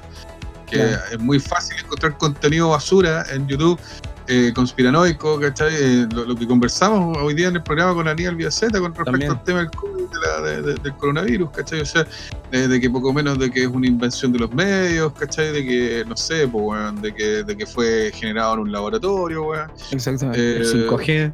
El 5G. Exacto, ¿cachai? O sea, todo eso, eh, o sea, efectivamente las plataformas te dan esa opción, pero al mismo tiempo los documentales eh, tienen, entre comillas, el sesgo subjetivo sí. porque pasan por el punto de vista del realizador. Así que, claro, la gente al principio tiende como a asustarse un poco, pero yo creo que son señales. O sea, hay que agradecer sí. estos documentales, hay que agradecer estos claro. contenidos que en el fondo te, te, te, hacen trabajar el pensamiento crítico un poquito más allá de, de la punta de tu nariz. No, y claro que también trae la lógica de que aquí en este programa, en este podcast, eh, trata, también tratamos de, traspasar un poco esa definición de que, oye, todo lo que hoy día hacemos, escribimos o escuchamos en plataformas digitales como Spotify, como Facebook, Twitter, pueden tener una doble lectura. De hecho, quisiera como recalcar antes de entrar de lleno en el último, en el último tema, pero eh, de, de, Social Dilemma habla y explora el, peli el, peligroso impacto de las redes sociales en los humanos con expertos de tecnología alertando sobre el riesgo de la propia creación de uno. O sea, cuando uno crea algo, claro. cuando uno escribe una opinión, ¿cachai? Eh, sí, claro. tú lo traspasas, es que te, entonces... Te vas sacando perfiles, po, Exactamente, entonces sí, vas, claro. o sea, y todo queda guardado. Todo queda todo. guardado. O sea, nada o sea, se borra de la red. Y pero claro, es, es, es, curioso porque en el fondo, bueno, o sea, te, te, asustáis, por ejemplo, con aplicaciones como TikTok, que yo jamás la he ocupado y no la voy a ocupar tampoco, porque no me llama la atención. No, yo la ocupé pero, para probar, para cachar bien. Pero, pero, pero, o no sé, o el FaceApp también, que andan todos de ese afán de querer verse todos los hueones más viejos de lo que son, no, no, no entiendo. Pero, pero a lo que voy yo es que eh, siempre eh, se, se, discute y se dice, oye, weón, te están robando datos. Weón, o sea, te roban datos con cualquier huevada, ¿cachai? Eh, no sé, pues. Eh, ya ocupáis, vaya al supermercado, pasáis tu ruta y ya, weón, a la semana te están llamando, ah, no weón, de un montón de empresas de servicios para ofrecerte un montón de weón, no, o las mismas, es, es, que... las mismas, perdona Omar, las mismas compañías sí, telefónicas intercambian información, las casas comerciales también. Entonces, finalmente, lo que tú publicas, pero, pero ya tu exposición, la exposición de tu información ya está liberado, weón. No, claro. Sí. O sea, de hecho, de hecho lo que busca un poco este documental, y como va a ir cerrando el tema del documental, es que estos weones hacen una advertencia, ¿cachai? Que, que tiene que ver con el uso indiscriminado de las redes. ¿Cómo pueden este uso indiscriminado afectar la salud mental? Y también, ojo, que es un tema que está súper latente hoy en día en Chile, contribuir a la polarización y poner en riesgo nuestra información personal, política, social. Podríamos hablar, weón, de repente de que, oye, la tendencia, weón, de la prueba o el rechazo, los fake news, cuando fue el estallido social, ¿cachai? No, weón, vinieron fuerzas del extranjero. Entonces, bueno, te habla de toda esta lógica, de todo este análisis en términos de contenido, bien interesante para aquellos que les interese, weón, informarse un poquito más o no tengan conocimiento, simplemente son expertos, vean, porque vale la pena y después van a estar votando el teléfono. Así que, claro. No, pero ojo, pues, o sea, lo, lo- lo que decía Rodrigo ahí es importante saber que no es que la- la- las empresas te espíen. O sea, ¿quién ha leído los términos y condiciones cuando se une a una red social? Tú regalas tus datos. Y así te Claro. dicen, hoy me, me están espiando. No, loco, tú regalas tus datos. Tú eres lo, lo que publicas en, en- O sea, yo estoy lleno de publicidad de cosas pagatitos desde que subo fotos de mi gata en Instagram. sí, o sea, soy yo el que está entregando esa información. No es que me, me estén espiando. el típico ejemplo, oye, weón, me quiero comprar este teléfono, me quiero comprar este. Claro, cuando está Y ahí. de repente, weón, oye, weón, me apareció, weón, aquí. Y abrís, abrís Facebook y te aparece la publicidad ahí, una historia en Instagram de, de los audífonos que te querías comprar. O sea, De hecho, hay un tema no menor que me dejó para la cagada, pero que tiene mucho sentido, y con esto corto. Em, el concepto o el algoritmo que está en donde está basado finalmente el tema del scroll, que tú ves información Sí. de arriba abajo, de abajo arriba, está basado en el tragamonedas. ¿Ah? En- cuando tú vas a las máquinas de los casinos y apretas ahí, bueno, la misma lógica de cómo nosotros vamos viendo los posts, las fotos y todo lo demás, el modelo del algoritmo está basado en lo mismo, porque quiere crear adicción de contenido. Ojo con eso. O Así sea, que- somos siete y piñas. Así es. Así que The. Social Dilemma, búsquenlo en Netflix para que puedan abrir un poquito más. Buenísimo, buenísimo. Y A buscarlo también. para finalizar, y no me voy a dar mucho más rato porque sé que estamos en el tiempo chiquillo, así que quiero hablar de otra, de otra gran tendencia que, que- que- que ha- que se ha dado a través de, de muchas décadas de- en la historia tanto del cine como de la ciencia ficción. Y quiero hablar del viaje en el tiempo. Pero no me voy a referir directamente a Martin McFly, al Dr. M. Brown, porque esa weá ya está más que saturado, dejémoslos tranquilos. Pero el tema tiene que ver con el viaje en el tiempo, porque si yo les hiciera las preguntas a ustedes, chiquillos, ¿qué siempre es lo que pasa cuando alguien viaja en el tiempo? ¿Qué me podrían decir si lo, si lo pueden resumir de alguna forma? ¿Qué es lo que pasa? Queda la cagada. Queda la caga. Seguro. Siempre, weón, es un tema negativo, siempre hay algo, weón, que pasa. Excepto para el Capitán América, que la supo hacer y devolvió las Marvel, gemas. pues, weón, es Marvel, Claro. tú tienes que respetar ahí, weón. Yo, yo, yo me reservo mi opinión con respecto a Marvel. Bueno, ese es otro tema. Pero bueno, efectivamente siempre queda la cagada. siempre pasa algo con las películas. Y finalmente yo les traigo una tendencia que tiene que ver con el viaje del tiempo, pero con una película. Y les quiero hablar de una película que se estrenó en el año 2014 y que está dirigida por los hermanos Spearing, que habla de un tema que tiene que ver con el viaje de una sola persona y cómo este mito o este, esta fantasía de ¿qué fue lo primero? ¿El huevo o la gallina? Bueno, me refiero a Predestination, una película actuada por Ethan Hawke del año 2014 que habla de una historia que es simple pero muy compleja al mismo tiempo. ¿Cómo me dirán ustedes? Bueno, Ethan Hawke es un policía que se dedica a viajar en el tiempo para evitar crímenes en busca de un terrorista. Este terrorista, y con esto no es spoiler, se llama Peace Bomber. Y este hombre está matando miles de personas al colocar bombas en lugares sumamente concurridos, pero viajando a través del tiempo. Es una película que tuvo una mala distribución, dicen las malas lenguas, que por eso no fue tan conocida. Pero en el fondo habla un poco de la mitología de los uróboros, que es el símbolo que muestra a esta serpiente que se va comiendo, ¿cachai? A sí misma. Y habla de la analogía también de la existencia del ser. Muchas veces planteaban eso, oye, cuando tú estás ahí sin nada que hacer mirando el techo, no en nuestro caso, obviamente, pero cuando estás ahí como pensativo, decís, oye, weón, solamente yo existo y todo lo que yo me imagino es lo que me rodea. Bueno, habla un poco de esa lógica y del tema de Estamos en un sueño de un Estamos gigante. ¿cachai? Entonces habla de todos estos temas porque finalmente es la historia de un personaje que viaja en el tiempo y finalmente empieza a encontrar esta dinámica del viaje donde se conoce a sí mismo. Y en muchas películas como muy malas, como esa weá de Jean-Claude Van Damme, Time Cop, que te decía no te puedes juntar contigo mismo en el mismo espacio y tiempo porque queda la cagá. Bueno, aquí, aquí pasa mucho en términos generales, weón, si tú te conocí a ti mismo en el tiempo. Y sin pegarme mucho spoiler, la película trata de cómo este policía se las ingenia para generar una estrategia para captar a este malhechor, a este terrorista. Tiene un twist plot, hermano, gigantesco. Es una película que tienen que estar muy metidos viéndola. Es una película que quizás a nivel actoral, de hecho, una de las grandes críticas que hacían era que, puta, buena a nivel de, actuaciones no es la gran wea. Bueno, pero es que es la historia. Entonces se ha convertido en una película de culto a través de los últimos años y que es muy interesante porque te, te, genera una vuelta de tuerca tan gigante que al final de la película tú quedas así como está en tendencia, véanla, actúa Ethan Hawke y para que no se olviden, se llama Predestination. ¿ah? Predestination. Eh, eso sería mi dos. Oye, buen, buen, buen, buen tópico eso. ¿Qué, qué, qué se dirían a ustedes mismos si se encontraran con su yo adolescente? Yo me pegaría un guate, sí. clarísimo. Yo, Oye, despabila, por yo, favor. Yo, me diría. yo le diría, yo le diría, le diría, vos dale nomás, weón. Vos dale. No me arrepiento de nada. Haz lo mismo pero distinto. Haz lo mismo pero distinto.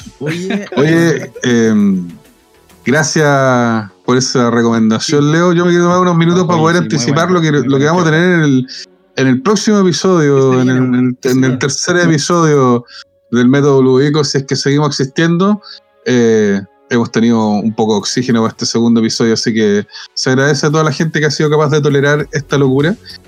Eh, no, yo quiero anticipar solamente que eh, para el próximo episodio vamos a tener de nuevo invitado a, a René Chevasco para que nos Bueno. dé su. El René sí se va, se va, se va a centrar, ya me anticipó ahí en algunas recomendaciones desde el punto de vista de lo audiovisual, de los productos, sí, de- desde, desde de todo lo que es eh, eh, las plataformas por, por streaming o eh, incluso la televisión por cable. Él tiene unas muy interesantes y buenas recomendaciones Mm, de tendencia de culto para la gente que no tiene acceso a, a- a las plataformas de streaming y lo pueden ver en, en- en otras, eh, en otras opciones.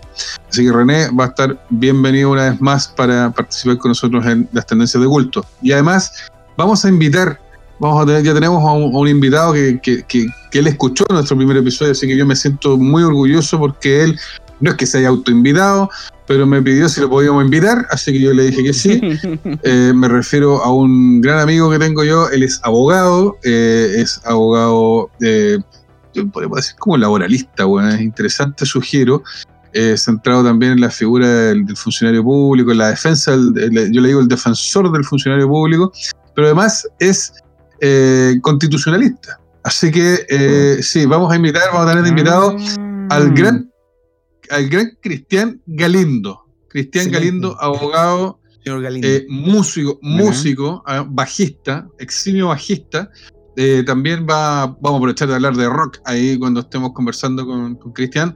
Así que ya eh, avisamos y anticipamos que lo vamos a tener de invitado. Vamos a hablar sobre el tema de la constitución. Excelente, Eh, ya, ya nos metimos. Mira, yo sé que este, este podcast nace porque queremos hablar y queremos estamos como ahogados porque queremos hablar de todo. Y si bien eh, podríamos no hacerlo y, y divagar y seguir divagando, yo creo que podemos divagar, pero con un poquito de base Altura para poder. eh, ni siquiera, weón, porque en el fondo, si queremos que nos saquen la chucha por lo que estamos diciendo o queremos defender lo que estamos planteando con convicciones, tenemos que sentar ciertas bases, como lo hicimos con Aníbal, como, como lo hicimos en el primer episodio donde presentamos, hicimos nuestra declaración de principios como podcast, ¿cachai? Como el método Ludovico. Eh, seguir, seguir en esa misma línea Excelente. probablemente quienes nos escuchen encuentren que somos unos hueones eh, pasados caca, hueón, ¿cachai? Que estamos hablando puras tonteras, pero la verdad es que poco me importa porque es el espacio que nosotros encontramos para decir lo que pensamos, para decir eh, cuál, es, cuál es la mirada que tenemos, tenemos respecto al mundo, cómo nos estamos planteando respecto al mundo y, y lo que está ocurriendo hoy.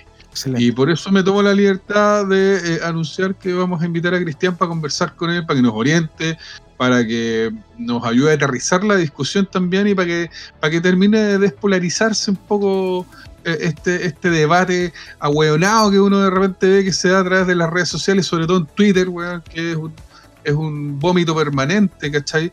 eh, de, todos los de, de todos los sectores, pues, weón, ¿cachai? De todos los sectores. Entonces, eh, por esa razón vamos a invitarlo para sentarnos a conversar con él, para, poder eh, eh, ejercer el, eh, eh, la mirada más analítica, más, más, más, eh, más escudriñadora, ¿cachai?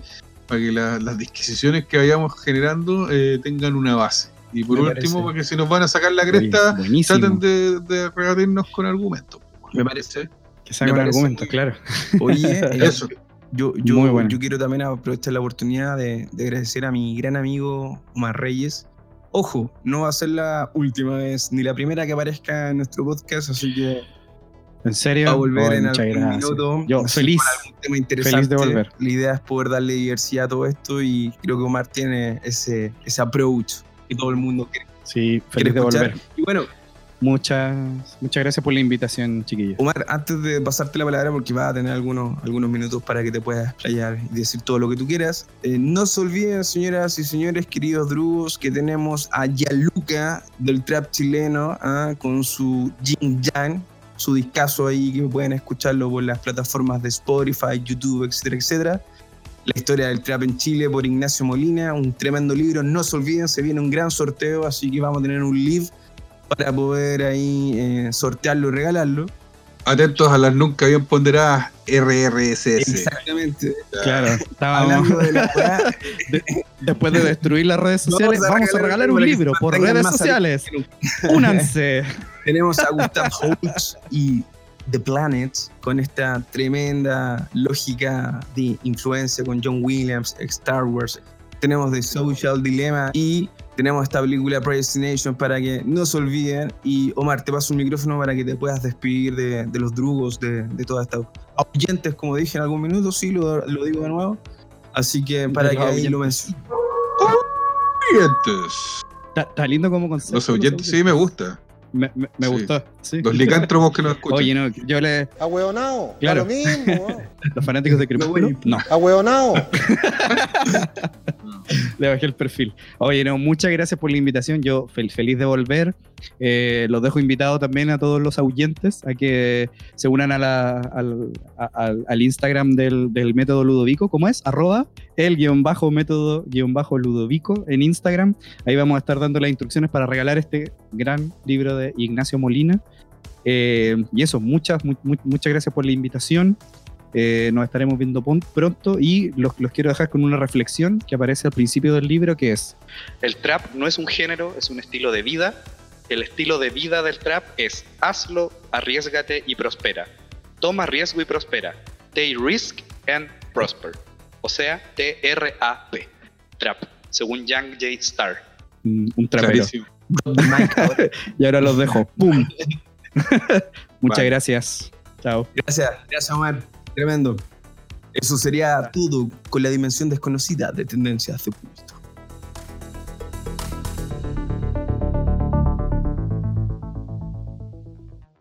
Oye, qué chora estuvo esa, esa sección, Leo. Me gustó esa cápsula. Estuvo guadi. Sí, estuvo buena. Estuvo buena. Me gustó. Me, buena, gustó buena. la- me gustaron las tendencias de culto, de la dimensión desconocida. Bueno, nada, pues hermano.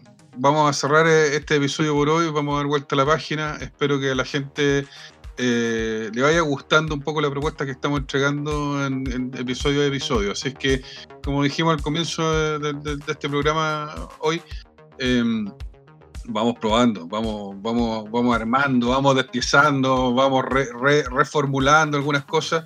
Así es que vamos a ir probando cómo se van dando. Es un experimento este, es una- un proyecto, es un riesgo, pero, pero siempre tratando de mantener el espíritu original que nos, que nos movió. Una locura, de una locura está bueno. esta weá. Y- y Una locura, una maldita locura, tú lo has dicho. O sea, como para terminar con esa risa. Así, locura es total. una locura. Oye, está interesante también, está interesante también lo que mencionaba ahí eh, al cierre de la, de la dimensión desconocida de tendencias de culto. Me, me llamó mucho la atención, así que bueno, estoy entusiasmadísimo. Eh, voy a, voy a, voy a confirmarle a nuestro, a nuestro invitado de la, de la próxima. Igual vamos a traer más gente, igual vamos a ir trayendo más amigos, más contactos que, que tienen ganas de conversar y de, y- Vamos a ir poniendo diversidad de todo, así y de que. ir, eh, y de ir planteando sus temas, ¿cachai? Y, su- y sus divagaciones también, y sus pensamientos, sus reflexiones. Así es que vamos piano, piano. Ahí vamos a ir viendo cómo, cómo se van dando cómo se van dando las cosas. Así que eso, pues, hermano. Excelente, ¿Mm? manito. Me parece tremendo. Un abrazo, abrazo. a la distancia. Adiós. Chao.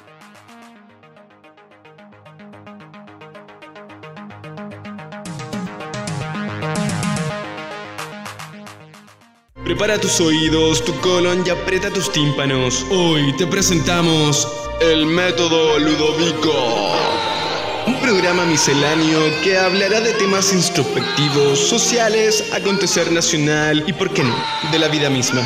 Hoy apretarás play bajo tu propio riesgo. Bienvenido a un programa que no estabas esperando.